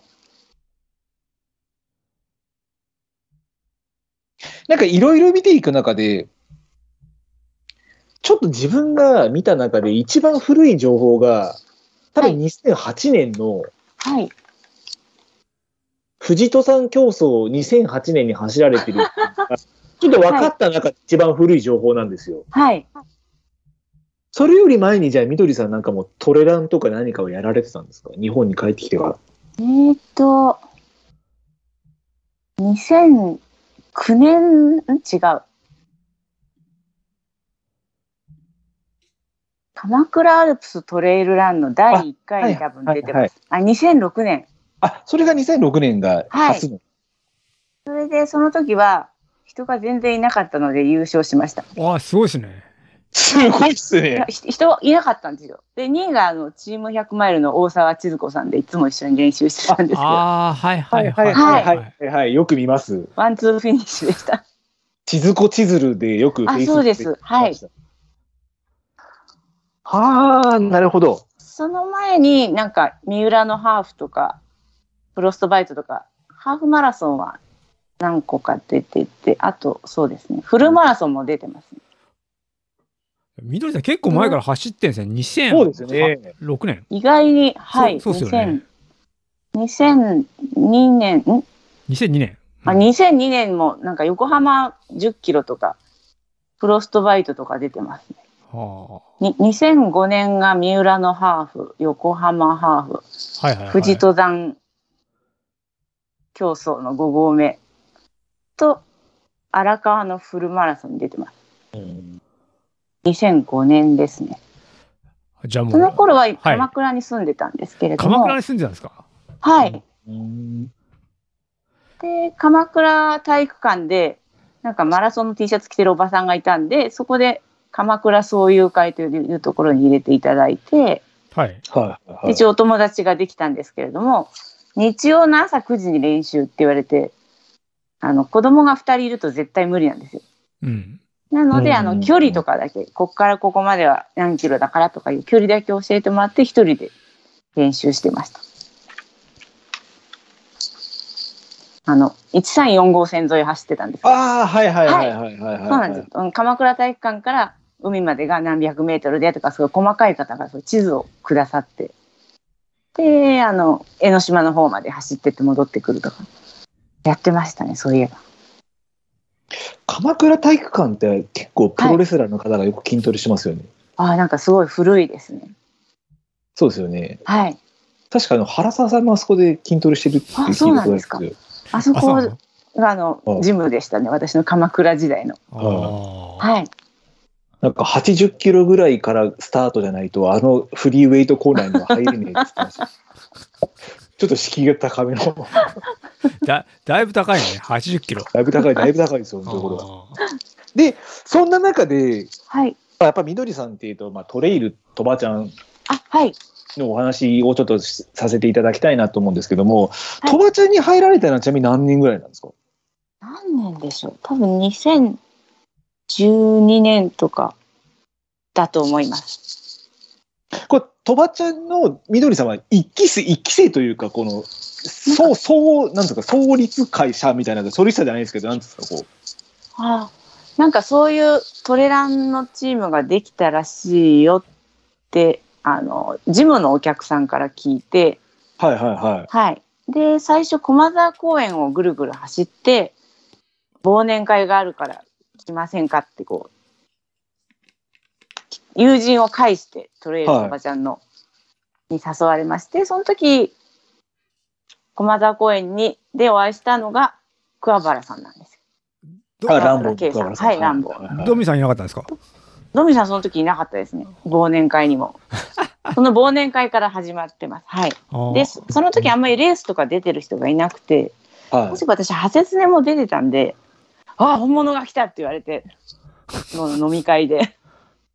い。ちょっとした有名人だったってことですね。いや、あの、ハセツネに出たことある人が誰もいなかったんで。はい。要はと、とばちゃんであんまりトレイル経験者があんまりいなかったっあてーなるいう、ほそどうそういう、そういうことでしょ。うんはい。そうですね。ほうあ、そうなんですね。はい。 2012年。え、はいとばちゃん自体の始まりっていうのは、じゃあ、この時期ぐらいに始まったんですか多分、それかもうちょっと前ぐらいかで、はい。で、確か STY にドミさんとか出てますよね、2012年。あ、そうなんです松か。田さんとか、桑原さんとかへ。え。桑原さんなんかななんとなく出てたような気が。なんか出てた、はいそう写真見たことありますね。はい。それのサポートをしてたんです。皆さんなんかあの、ハイドレの通し方も分かんなかったりとかするんで、それを通してあげたりとかし てました。あの、マークス、音音用マーク元、あの、松田さんとかも出てました。はいはい。はいはいはい。でも2012年だ、田中さんが走り始めたそうぐそらいうで。すよね俺はそうだね。2012年ぐらいに、ハーフマラソンを最初に出たっあてそういですよねなんだう感じぐらいかな。うん。はい。ああ、なるほど。そういうなんか忘年会のきっかけで、とばちゃんに、はみい。どりさんが入られて。はい。ほう。でね、ここからまあちょっと、あれですよ。まあちょっとね、みどりさん、もうちょっと、レースを数えたらね、キリがないんで、ちょっとこっちの方も絞らせていただきたいなっていうのが何個かありまして、で、まず2013年、ちょっとお話をお伺いしたいのが、みどりさんが出られた、まあ、もともとコッパーキャニオンウルトラマラソン、まあ、このみどりさんが出た年からカバーヨブランコウルトラトレイル 80K はい。についてちょっとお話をさせていただお話を聞きたいんですけども、はい。まあ、行くのも大変じゃないですか、これ多分片道35時間ぐらい。はい。ロサンゼルス国際空港から小型飛行機2回乗り継いで、あそうです。ロス、モチスっていうはい。チワワ鉄道を経てコッパーキャニオンと。はい。まあこれ道中も多分大変だと思うんですけど、はい。で、レース自体ももう2000メートルぐらいの標高、2500ぐらいですか ?2000 メートルぐらいですかあ、そんなにあったんですかなんかあんまり私高いとこ大丈夫なんで、多分職業柄だと思うんですけど、あー登山病とかないんでなったことがないんですね。そうなんです。富士登山競争でいきなり富士山登りましたけど、なんともなかったんで、多分体質的に合ってるんだと思います。あんまり標高とか感じなかったです。すげえ羨ましいです。 ここの、なぜこのまず、カバー用ブランコウルトラトレイル80系に出ようと思ったんですか、確か、なんか伊豆トレイルジャーニーの申し込みをしようとしていたような気がするんですけど、それが全然つながらなくて、それで桑原さんとか、はい、一緒に出た松田さんとかあと松島さんとかあの辺となんかこういうレースがあるみたいな皆さん「ボーン・トゥ・ラン」を読んでいらして、はいはいはいはいはい。これに出てみようじゃないかっていう話になって盛り上がってそれでこう勢いでエントにいましたね。はい、あっちゃん、ボーントゥーランしてるボードランしてますよ。 はい、一回は読みました。ああ、よ読んだ。かコッパーキャニオンの中に、確かに、同、同、同教国でしたけど、そんな感じの名前のところですよ ね。じゃあどうはい、じゃそんなうっすらしか覚えてないですけど。あカバー用ブランコって誰だかわかるカバーヨブランコは、あれですよ。現地の人じゃなかったでしたっけ違いましたっけえ現地の人じゃなかったでしたっけ現地の人だけど、現地の人だけど、原住民ではないよね。たなんかあれ写真家違う違う違う。ボーントゥーランの主人公、あ、あーで、帯同したのは写写真家がいいのかな。カバーユブランコはあれだよ、その、ララムリと一緒に住んでるはい、人だ、人、元キックボクサーですよね。うん、ああ、そうなんですか。白人で、その、ララムリと一緒に住んでて、えー、る人でっていう、そまあその人とかその、もうまさにその人なんだけど、で、その人が亡くなって、その、コッパーキャニオンウルトラからカバーユブランコウルトラって名前が変わったんだよ。なんかそれはちょっと聞いたことありますね。うん。そうですね。でも私その本は読んでなかったんです。その 時すごく流行ってたのは知ってたんですけど。あ、ボンドゥーランでボンすトか。ゥーラン。はい。じゃあ事故行きでの、はい、あの、行きの飛行機で読みました。あ、確かになんかスコット・ジュレックの、なんか本も読まれてましたよね。イート・トゥーランドってはいい、う、いいと、あっちの方が好きで すね。食べ物の話がいっぱい出てくる。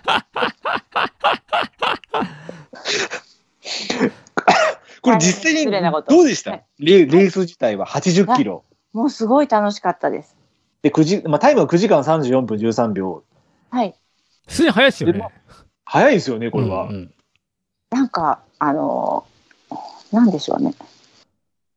すごく速いランナーがメキシコシティから2人来てたんですけど、ガチなマラソンランナーみたいな。はいはい。うん後の方は、そのボーントゥーランの世界に憧れて、こう、フランスから来たとか、そういうはい。ランナーの方ばっかりで。まあ、はいみ、み、はいミーハーが、ガチが二人であって、ミミーーハーですよハーみたいな感じ。で、なんかレース前に3日間ぐらいは向こうに滞在し、必ずしなければいけないっていうのがあって、はい。うん土地にお金を落とすみたいな。うんうん。そそこの村に泊まって。はいはい、なのでね、で、みんなで一緒にハイキングみたいに行ったりとかで、結構レース前から親しくなって、はい。とても良かったですよ。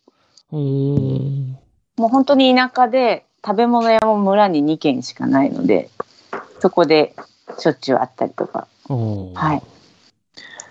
実際、ララムリの走りはどうだったんですか目の前で見て。ああ、ララムリの方はね、上りは走って下り歩いてましたね。なんか書いてましたね。不そ思議な話れがはい。なんか一流になるとそうでもないみたいなあ、部も分がうあり早まいしたけ人はもど、う、はい、早いですけれども。ただ一般の人はなんかそうみたいですね。下りははなんで歩いてるんだろ歩うくみたいな。はい、平坦も歩くみたいな。そうですね。で、なんか、あの、何箇所かエイドっていうかポイントがあって、そこまで行くと、何か小麦みたいな何かをもらえるっていうのがあって、だから途中でやめちゃう人もすごい多かった。はい。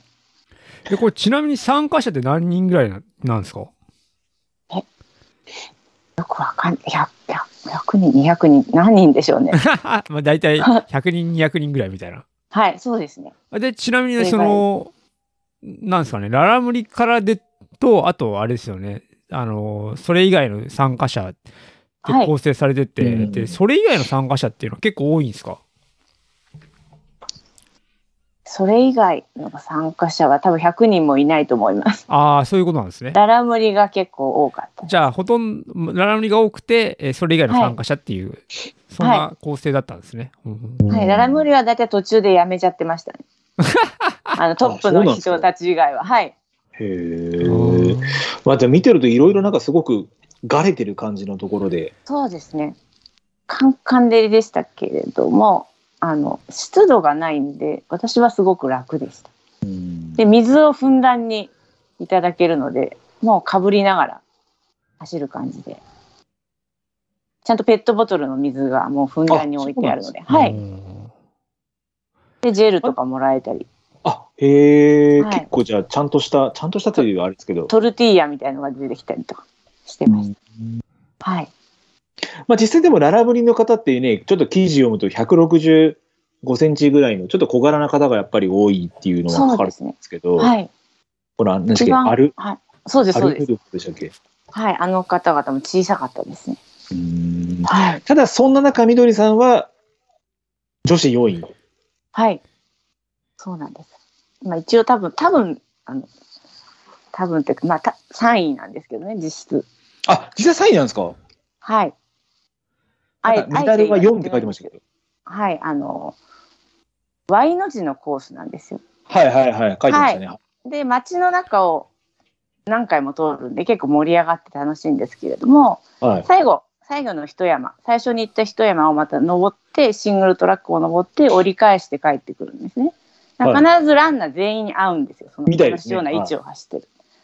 で、私は、あの、1位と2位の女子は見たんですけれども、3位のララムリの女子はその山で一回も見ていなくて、はい。うんで、こう山の頂上まで行って、ま、あの、輪っかみたいなの食えるんですけれども、腕輪を。そこで名前のチェックとかしてないんですね。はい。はい、で折り返してきたら結構知り合いになったそれこそ写真家のルイス・エクエスコバあーあ、さんとはいはかいがはいはい。 「おお3位だおすごいなすごいなみんなみんなに3位だ3位だ」って言われてこう街中まで降りてきたら横からドワーってなんかララムリの格好した若い女の子が出てきていきなり私の前でゴールしたんですね。で「ララムリがゴールしました」みたいな感じですごい盛り上がっててでその後私がゴールして「ハポネスがゴールしました」って言われてその場では言えなかったんですよなんか街の人も喜んでるのに、うんこの人は言っていないとかって。でこう表彰式で正されるかなと思ったら正されずにそのまま4位でした。メキシだコから賞賞金ももらえるんであー3位と4位はもう賞金が全然違ったんで はい。多分私の前に入ったんだと思います。ああ、はいどっかに潜んでたんですかね。潜んでましたね村の端っこの方に猛ダッシュで出てきましたああの格好なんでもう見逃すわけもないんですよーまあスカートそう履いですよねて走ってたんで、はいはいはい。あ途中では見てたんですけど最後の山にはいなかったんです、ーうん。なんかちょっとあれですね。悔しいですね。すっきりしないというか。 ただやっぱりどうですか参加してみて、なんか今のトレイルランナー人生としてなんかちょっと大きなターターニングポイントとは言わないし、なんか変わったところとかってありますかこのカバーよブランコ出てみて。うーんまあ80キロも走れたことにまず驚いてああのあ完走したところを、はいはいはいはいはいはい。はい、で海外レース楽しいなってやっぱりその時思いましたねああ。これが初め一ての海外レースですかそうですね、まあ、香港とかはもう10キロとかなんで、はいはいはい長いのは初めてはで、途中ずっとフランス人の女の子と一緒に走ってたりとかして、すごい楽しかったです。田中さんはどうですかもし機会があったら。え機会があったカらバーいよや、行くの大変そうだよね。ぽそうですよね。なんかあんまり治安も最近良くないみたいのをちょっとなんか、みどりさんの投稿で見て、はい、今はちょっと日本から行くのも厳しいのかなって感じなんですかね。そうですね。あの時は本当旅っていう感じで楽しかったですけれども、8人で行ったんですけどね。え、一応見ました。あの、報告会もされてたりして。あ、はい。ただなかなか多分、はいですよね、当時の方でこんなにメキシコまで行って走ってる方なんて多分いらっしゃらないですもんね。そうですね。あとひろきさんがね、その前からあ何度か走られてて、ははいい。はいはいはいはい。ひろきさんがあのゴールで待っててくださって、みどりさんおめでとうございます。あの後のあの日本人の方々は僕がお迎えするんで、早く炭水化物を食べに行ってくださいって。石川さんに言われてたのに私はすぐこうビール屋に行ってビールを飲んでしまったんです。みどりさんらしい。はい。その頃から、まあ、じゃあまあアルコールは、そうですね。メキシコに行けばテキーラが飲めると思ってたんですよ。飲めなかったんですかあの田舎すぎてテキーラがなかったんであ、なるテほテカテど。っていうビールぐらいしかなくて。でも聞いあたことの、ありますか聞いた聞こいと。たことないです、テカテ。はい、テカテっていうビールを飲んでて。ででもなんか、あの、村にレストランが2軒しかないんで、まあ、そこに行くと大概メキシコ人の方とかがいて、テキーラを飲んでたんですよ。それはどっから、どこで買ったのって言ったら、いや、もうシティ、メキシコシティから持ってきたって言って、なんかいいなぁみたいなことを言ったら、一口飲むかって言って、飲ませてくれて、ああ、もうすごい美味しいって言ったら、もう残りは全部やるって言われて、3分の2ぐらいボトル入ってるやつをいただいて、それをこう、みんな、みんなのところに、これを手に入れたぞって持って行って、はい。楽しそうですね、メキシコ旅行。はい夜やることがないので、毎晩ビリヤードやってたんですよ。あ、一応なんかそういう、はいあったんですか遊遊興施設みたいなところビがリヤードはあったんですね。夜の遊遊技場として。で、そこはいはいで、はいはあの、負けたらテキーラを飲むっていう罰ゲームだったんですけれどもい。シ。ョショットでですよね。あ、そうです、そうです。すげえな、そんなことしてまでも9時間34分で走ってますね。 ちなみにいや、いいな。あれです、僕が初めていみどりさんを知ったのは、その、はい。そのカバーイオブランコで4位になったっていう Facebook の投稿に、その友人のその山口くんが、いいねかコメントなんかをして、あーで、それが僕のところに出てきて、初めてみどりさんを知りましたね。そうなんですね。はい。あー山口さん。知ってます早い、早い方ですか。早い方かな。うん。山口。良太郎さんじゃあなそ。いうそう、山口良太郎。あ鎌倉で、はい。あ、知り合いなんですね。鎌倉時代に。はい。あ、そうなんですね。そういうはい。つな鎌倉時代に。うーはんい。知ってます。多分、派切であったりもしてます。はい。あ、そうなんですね。彼があの僕はい大学の研究室で一緒なんですよね。うんそうなんですね。はいあすごい偶然。はい。あ、そうなんだ。へねーはい。。そうなんですよ。それで、こう、みどりさんの投稿が僕のとこに出てきて、は初めて知ったみたいな感じですね。はい。あーはい。まあ、ある意味憧れの人みたいな感じになっちゃいます よね。憧れじゃないですけお恐れ多いです。ど、なんかあれですよね、こう、あ、やべえ、すげえ人だって話いにや、なりすますよげね。え人だよいやね。いだって、メキシコのレースで出て4位ってすげえなと思って見てた感じなんで、はい。いやでもまあね、その後日本に帰ってきてから、ね、UTMF、この年、初100マイルあ、そうで完すね走。されてますし、はい。で、まあ、ここから止まらないのが2014年。まあ、みどりさん、まあ、香港168系で、まあ、残念ながらね、130キロ地点、カットオフ。えっと、一応あの、カットオフではなく、いたんですけれども、そこから先に行く人がいなかった。で一すね。人で行けなかコーっスがたわ。からないかってことなんですよね。し下調べがちょっと足りなくて舐めてました。やっぱりなんか、父さんも言ってましたけど、香港のレースはやっぱあれですか、そんなに、あの、なんていうんですか、こう、目印みたいのがやっぱ全然ないもんなんですか、これは。 ちょっとな全ん然かありすぎてどれだかわからい。ない。あ、そうか、ありすぎてか。あ、そうそうだ、そうだ、そうだ、言ってましたね。そうなんです。あと街中にも降りたりするんで、いはい街中なんか全くわからなかったですね。ちゃんとそういうのを落としていったりとかしていないんで。なるほど。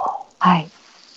で、その後が、まあ、14年で見ると、上州出られたり、はい。志賀高原エクストリーム出られたああ、あれ楽しかったですね。り、年代別3位で、2位が野間さん。はい。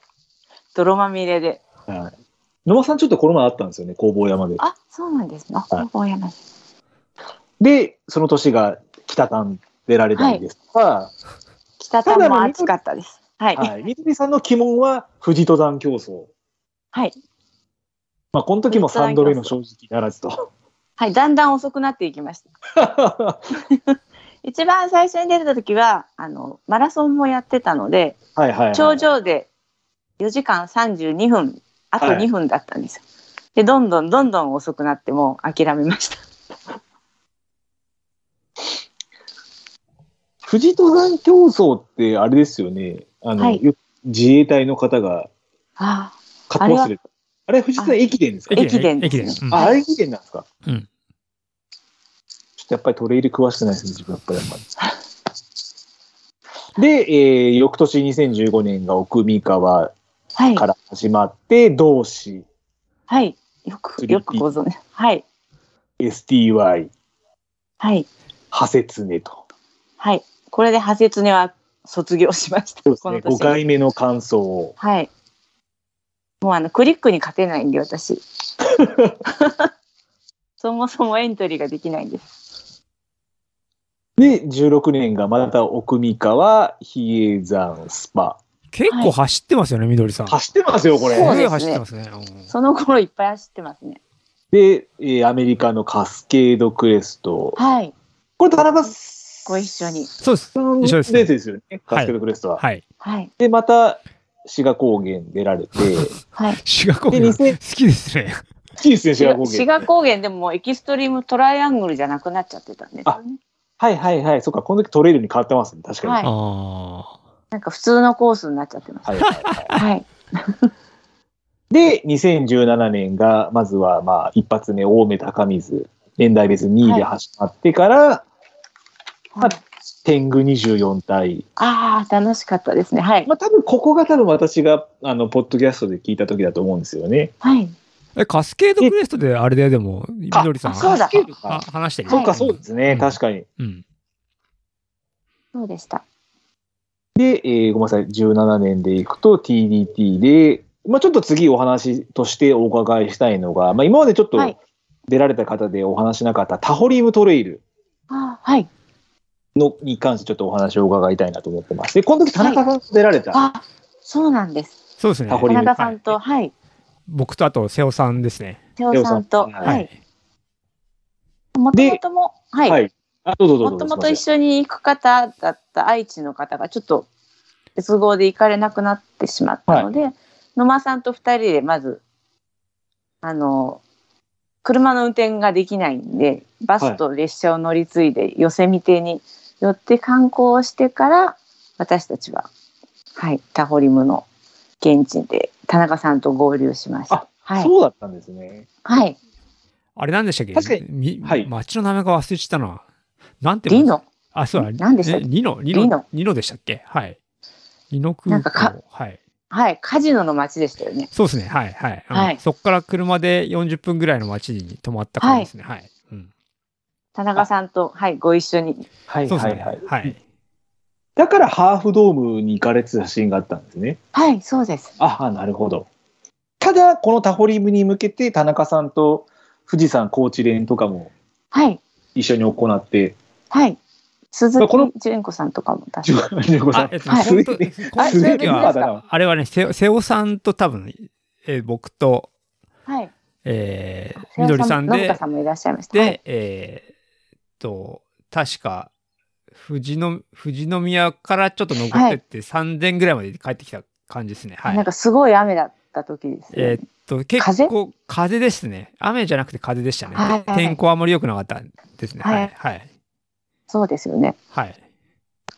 今その富士山連っていうのは、後々のこのタホに結果としては、やっぱあれですか、は大きなそうでこすれにね。なりましたか、やっぱり。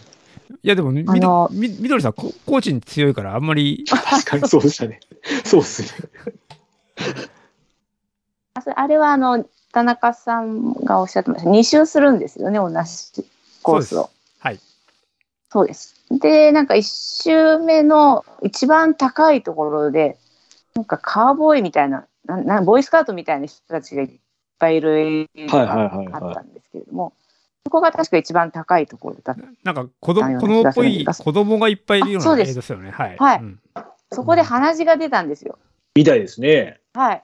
見ました、見ました。そそれがあの高知のおかげなのかと思ったらただ単に鼻の穴が乾燥して切れただけだったっていあう、ーはい粘膜が弱いわけではなくて、もう乾燥がひどいってことなんではいなんか結構乾燥してましたよねなんかその前でも鼻血出てるよってなんなんか2回ぐらい言われてで一番高いところに行ったらドバッて出たんで、ああもう高山病かもしれないと思ってもうそこから先は歩きでこう体に血をつけないようにすか斜めになって歩きながらら。降りてきたってメディカルに行ったんですけれどもはい。メディカルの人に「サウスから来たのか?」って言われて「いや違うあの日本から来ました」って言ったら「乾燥してるからだ」って言われてワセリンを渡されてこう鼻にワセリンをグリグリ塗ったらもうすぐ血が止まって2周目に無事に行きました。はい、トラブルはその鼻血だけ話だけ。はい。でこの時になんか田中さんがスタート前におっしゃったのがすごくて、なんかスキー場のゲレンデ登ったみたいなすごい暑いところのエイドに昼の12時にいたらみどりさんは30時間を切れますっていう予言をしたんですね。はいはいはいはい。時刻表を一つくれたんですよ。はでまさにものすごい暑いゲレンデを登ってってそこのところのエイドに行って時計を見たら12時だったんですねあこれはなんか30時間を切れるのかもしれないと思っい。て、はいはいはい。まあそこからまた元気になって走ったら本当に29時間ちょいでそう走でしたれね。たんで、もすごいですよう田ね。中さんすごいなと思いますはいなんでそういったか覚えてないですけど、な なんとなくそんな感じだったんでしょうね。そうなんですよまさに12時だったんで、うん。はいそうですね、女子7位でこのレースを終えられて。はいあそうだ田中さんがゴールにいたんでしたそうなんですよ。僕はいドロップはが、そう、僕、あの、なんだっけな。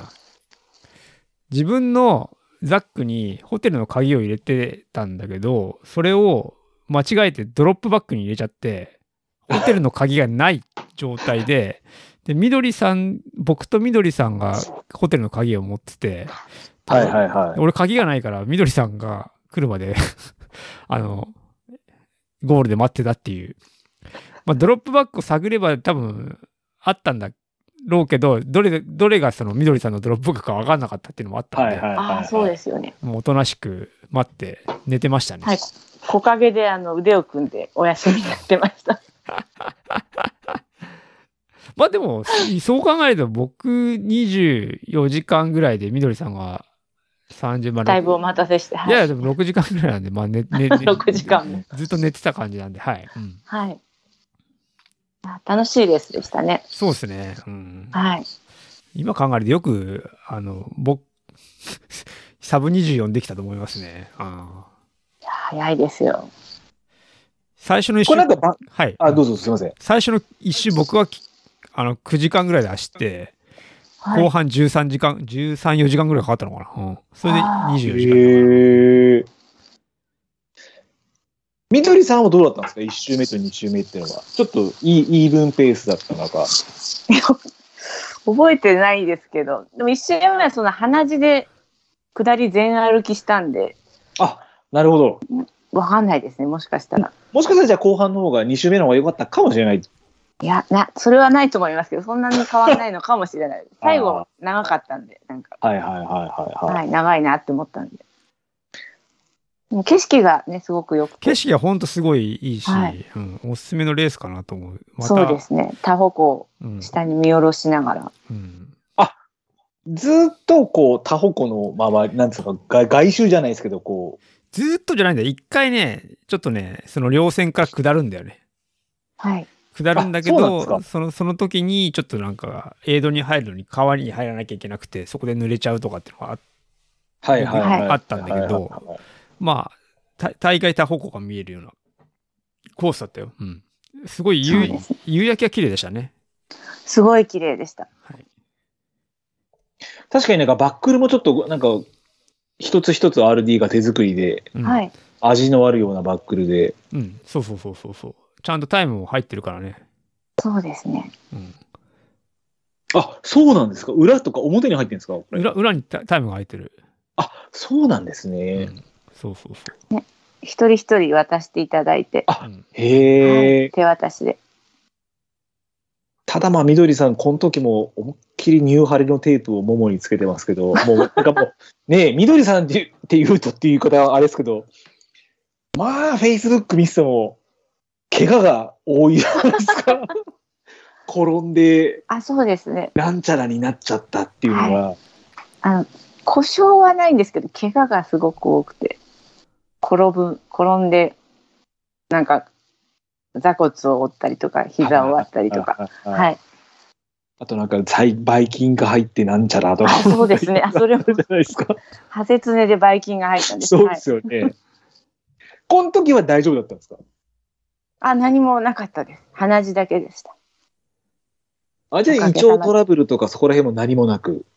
はい。私、あの、胃腸丈夫なんで、あの、マーライオンになったりとかないんですよね、幸い。いくらでも食べていられる感じで割と。ああ、まはあい確かに。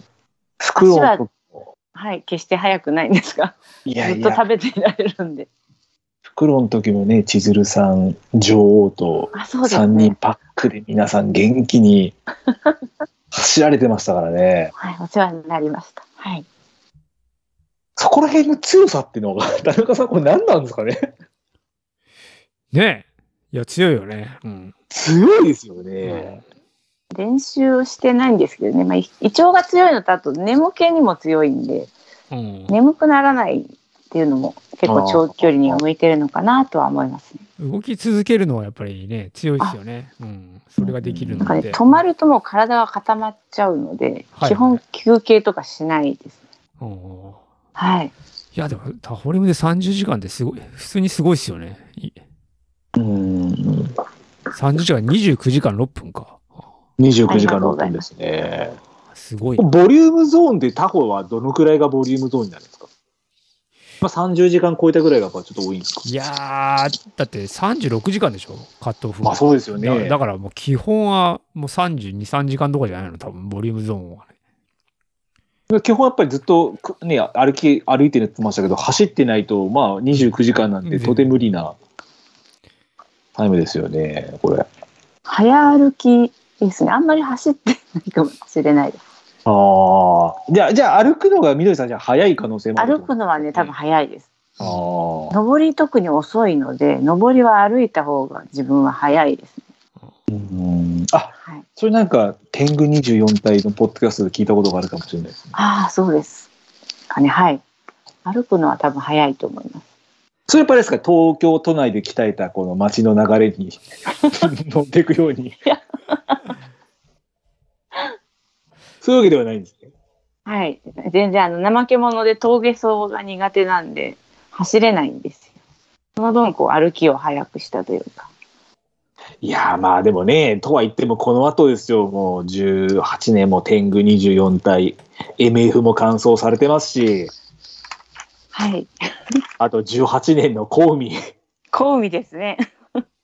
年代別1位、女子8位あれはもう9人しかゴール女子してませんのでで、すよね。はい。自動的にもう年代別で。でも UTMF のこの33時間も普通にすごいっすよね。総合すごいですよね158位って、ね、すごいっすよね。多分女子あそうだ17位でしょマスタマスター2位。はうい。マー、マススタター、ーっマて言スタっていいー。か。ごめんなさい、マスターって記事があったらマスター2位っていうのもありましたし。カムラギさんと手をつなげました。いや、これもすごいっすよね。すごいですよえね。うん。で、まあ、19年、美しが原も、えー女子、まあ、女子でも女子17位で年代別3位で、フォルモサも、総合で44位の女子8位と。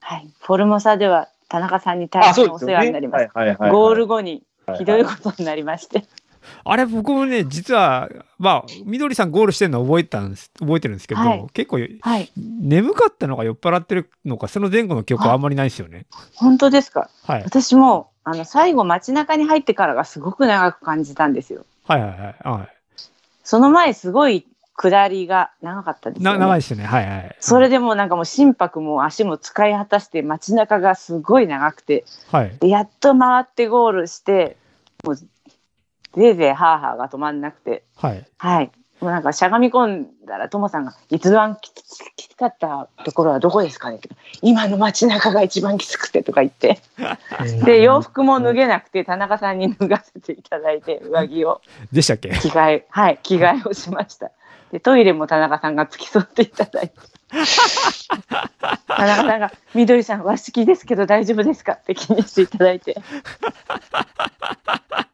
本当に介護していただきましたすいません、あんまり僕実はあんまり覚えてないですね。いや結構飲んでたのかもしれないけど、うん、あ、あーすそでうもなそう辛そうだっていうのはすごい田中覚えてます。はい。うん。そうなんですよ本当に辛くて荷物もどなたかあの LDA の方に部屋まで運んでいただいてはいうんあ結構じゃあこのフォルモサって、まあちょっとごめんなさい、自分も字面でしか読んだことない結構パンチのあるコースなんですかなんか最後がはいさ最後の街中がすごい辛かったです最後結構街中走りますよね。うん。はいうん走るへえん。ですよでこう目目の前の人に置いてかれるとまたロストしちゃうんでもう必死になってついてって、それがすごい辛かったですねあの最後の山の登るよりもむしろあーへえ。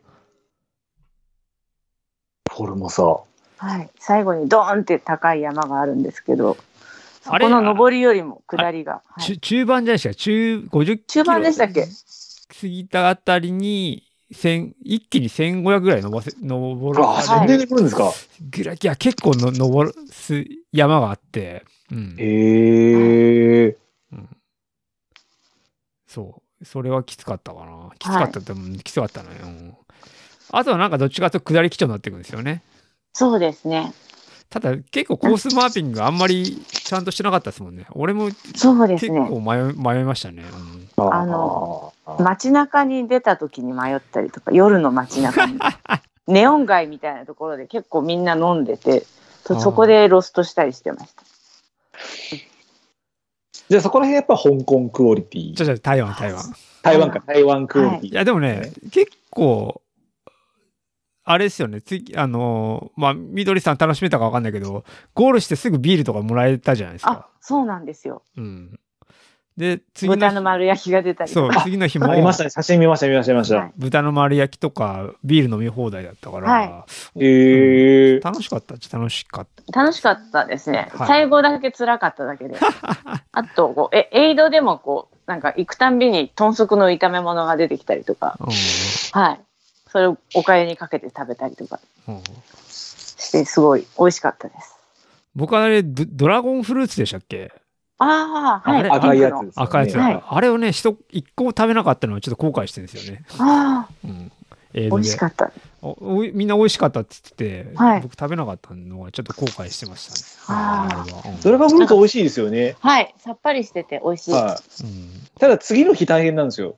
うんあそうなのビーツと梨原理ですねはい。食べたことを忘れてて、うん次の日、お とお手洗いに行ったら、あー血まみれみたいな。真っ赤っかだで、うんうん俺本当にちょっとこれ死ぬかなと思って、よくよく考えたら、聞いたら、うんドラゴンフルーツだよって言われたことがあります。 結構これなんかいろいろあるみたいですよ。奄美の友達も言ってました。うんあドラゴンフルーツあるあるみたいです、これね。ーへえ。 まあマジマジの血便ってあの赤い色してないからね。 あ、そう、あ、真っ黒ってことです黒はいま、真っ黒だよ。うん。あ、酸化しちゃってるってことなんですね。あー俺胃潰瘍でもうすごい目にあったことあ、ある。そうだ、そうでしたね、田中さん。はい。はあ、すげえな。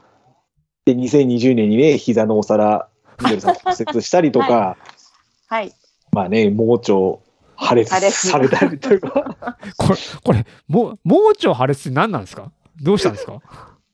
あ、なんか、あの、夜中の3時ぐらい、違う。それはアニサキスの時ですね。夕方、急に胃が痛くなって、はい。で、うちに帰ってきて、なんか、のたうち回ったんですけど、多分、はいお刺身にいたアニサキスでも、に当たったんだと思ったんです。はいはいはいはい。前一回アニさサキスはやってるんで、はい。取らないとダメなんですよね、あれね。だと思って、あの、一応次の日、内科に行って、い胃カメラを飲んだら何ともなかったんですね。はい。うん。はい。でもまあ、胃腸炎でしょうって言われて、あ、そうなんですねって言ったら、なんか熱が出てきて、ちょうどもうコロナの時だったんで、熱が出てやばいな、嫌ですねこ抗原検査を受けたら陰性で、はい。なんかい胃腸炎の薬もらって飲んだんですけど、なんかだんだんだんだんお腹がビールっ腹のおじさんみたいにもうはパいはいはいンパンに膨らんできて、はいはいはいはい。これはなんかおかしいなと思って、1週間ぐらいして、なんか CT でしたっけとかを取ったらはい卵巣が腫れてるみたいなことを言われて、また別の病院に回されて、最初、婦人科に行ったら卵巣じゃないって言われて、はい。で、あ盲腸が破裂してるって言われて、それで外科に回されて、で、よく歩いてますねって言われるぐらい、なんかすごいよ。なんかお腹が腫れてたみたいで、で、緊急入院しました。はい。盲腸って、あれ、虫垂炎ってやつですか中水炎を、はい、我慢しすぎて、割れちゃったんです。それ我慢できるもんなんですね。いやー、なんか、アニサキスの時も相当痛かったんで、我慢できたんで、はいはいはいはいあ、またかと思って、我慢してる間に破裂したみたいです。で、それを放置したら、こう、なんかお腹がどんどんどんどん膨れてきて、は、はい入院して。でも結局、あの、抗生物質、絶食して抗生物質を打ったら治りました。え、それ、結は局っていうレベルじゃないですけどね。え破裂したら、何血、血が出るんですか血が出て、あ、な、いや、どこからも血は出なくて、中で炎症がすごい起こっていて、はいはい。あの抗生物質を一日中点滴されたらそれが収まってはい。切らずに済んだんですよ。はい。先生も、うん、おかしいなって言ってましたけど、え、それ破裂したら勝手に塞がるんですかあの腸に癒着してあちこちに散らばってるみたいです。盲腸が。 明らかにいい状態ではなさそうですよね。でももう今なんなんともないので、はい。一応なんかこう腸に吸収されたみたいです。盲腸は。 こう笑っていいのかどうかも悩むところですけど。いいやお腹切らなくてよかったですああ、 まあ確かにそうですね。もうなんか大きく切るって言われてたんで。ああ。はい、確先かに生外科の先生すぐ切りたがるんで嬉しそうに「これぐらい切りますからね」って言われてたんですけど検査のたんびになんかどんどんどんどん炎症の値が収まってきてわおかしいなおかしいなって言って結局でもに18日ぐらい入院してますああ、でも結構入院したんですね、18は。はい結構ですね、それは。そうですねでもああそ快うな適の快適でしたよこ個室であ の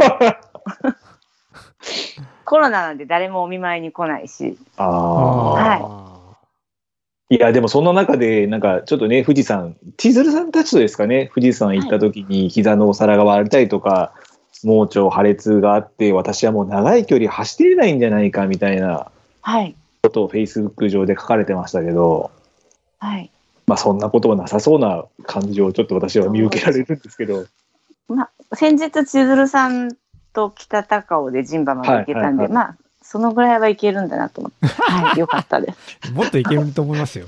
そうですね。あこれ、みどりさんにとって100マイルっていうのは、どういうあれなんですか位置づけというか。そうですね。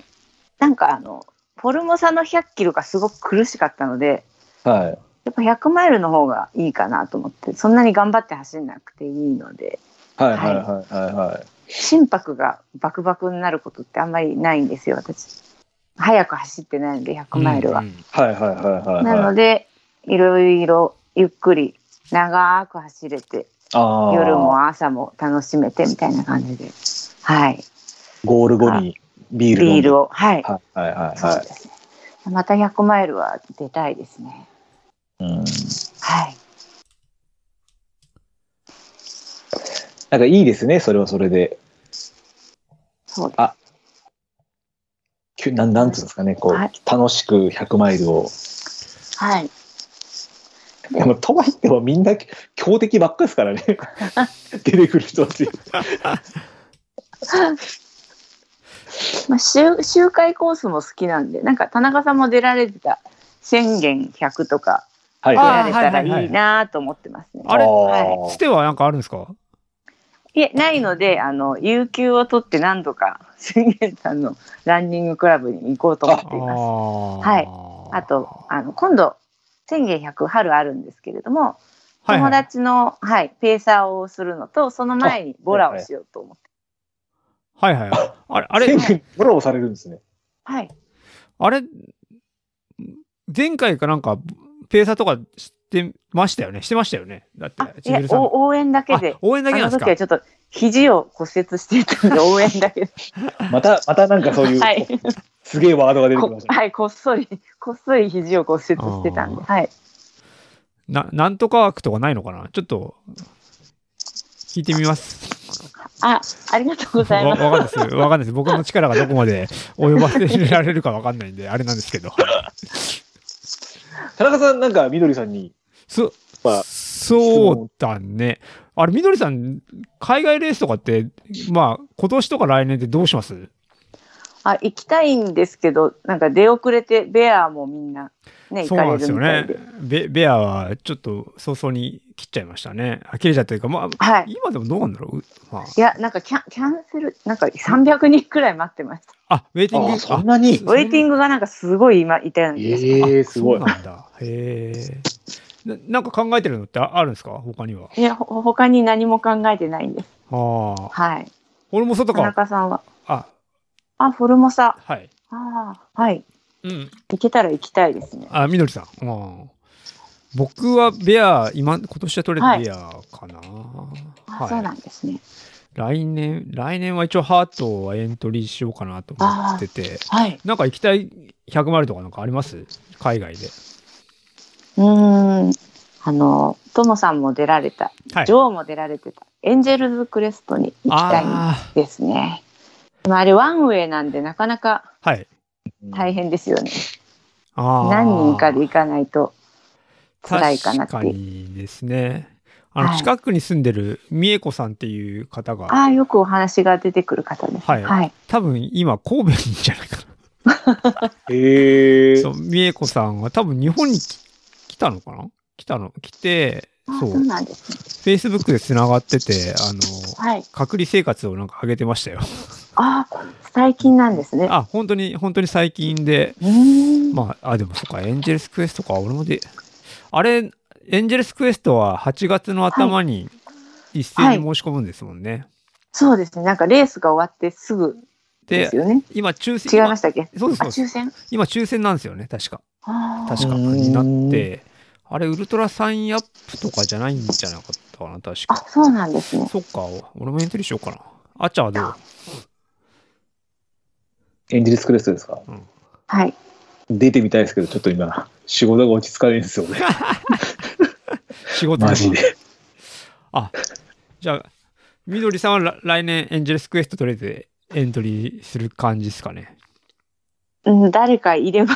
あ ーまあ、誰かいますよね、はい絶対に。 俺もエンエントリーしようかな、ちょっと考えようかな。あ、お願いします。 はい。あちょっと一人はあれですもんね。うんはい。。俺もそうだしな。あ、わかりました。なんかそれ以外なんかありますあ、特にないですね。はい。なんかまだあのジンバに行って喜んでるレベルなんで。 いやいや、そういうレベルではないと思いますよ。今年はみどりさん、富士山行かれるんですかあ、富士山行きたいですね。はい。大体富士山か千鶴さんか、その、なんでしたっはけ、いち、ち、ち、千鶴子さ千んで鶴したっ子さん、はい。あと、ジョけー。っていうのの女女王王、と、はい。その投稿をよく見ました、本当に。はい。大体なんかみんなの練習に一緒につついていくっていう感じですね。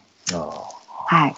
女王の市街地に向けての練習であ高尾はい24時間とあか、あ。やられてましたね。はい。千鶴さんのトルデジアンに向けてはい富士山一筆書きとか。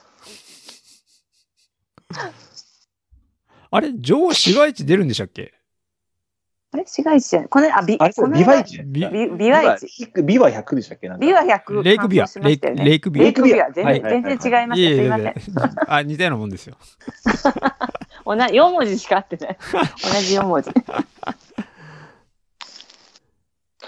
なるほど。じゃあ、まあ、徐々にみどりさんもちょっとは体力がはい。持ちつつはい。おかげさまで。あるということで、はい。ちなみに、あっちゃんは、あれ、申し込んだの何ですかえあれですかサイの国。最後にもう申し込んでもかあで出るだけです、僕は。あと、ああ、出るだけ。あ出るだけです。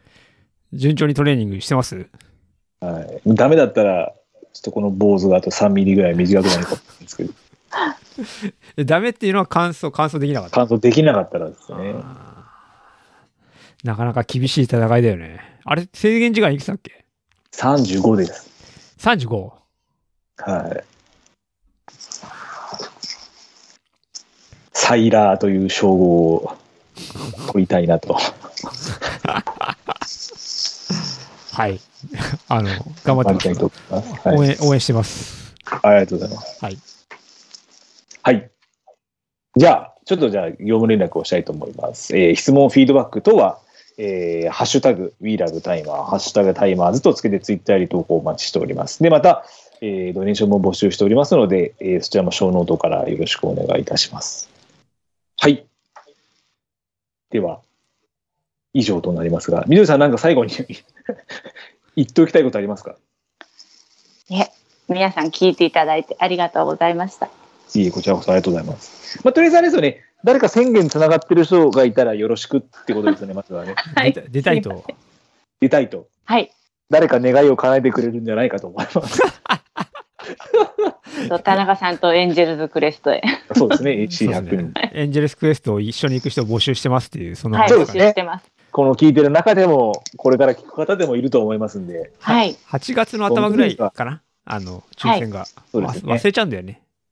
まあ、もうその頃にはもうね、ちょっと世の中もっと良くなってるんじゃないかと思いますんえで。えだって来年だもん。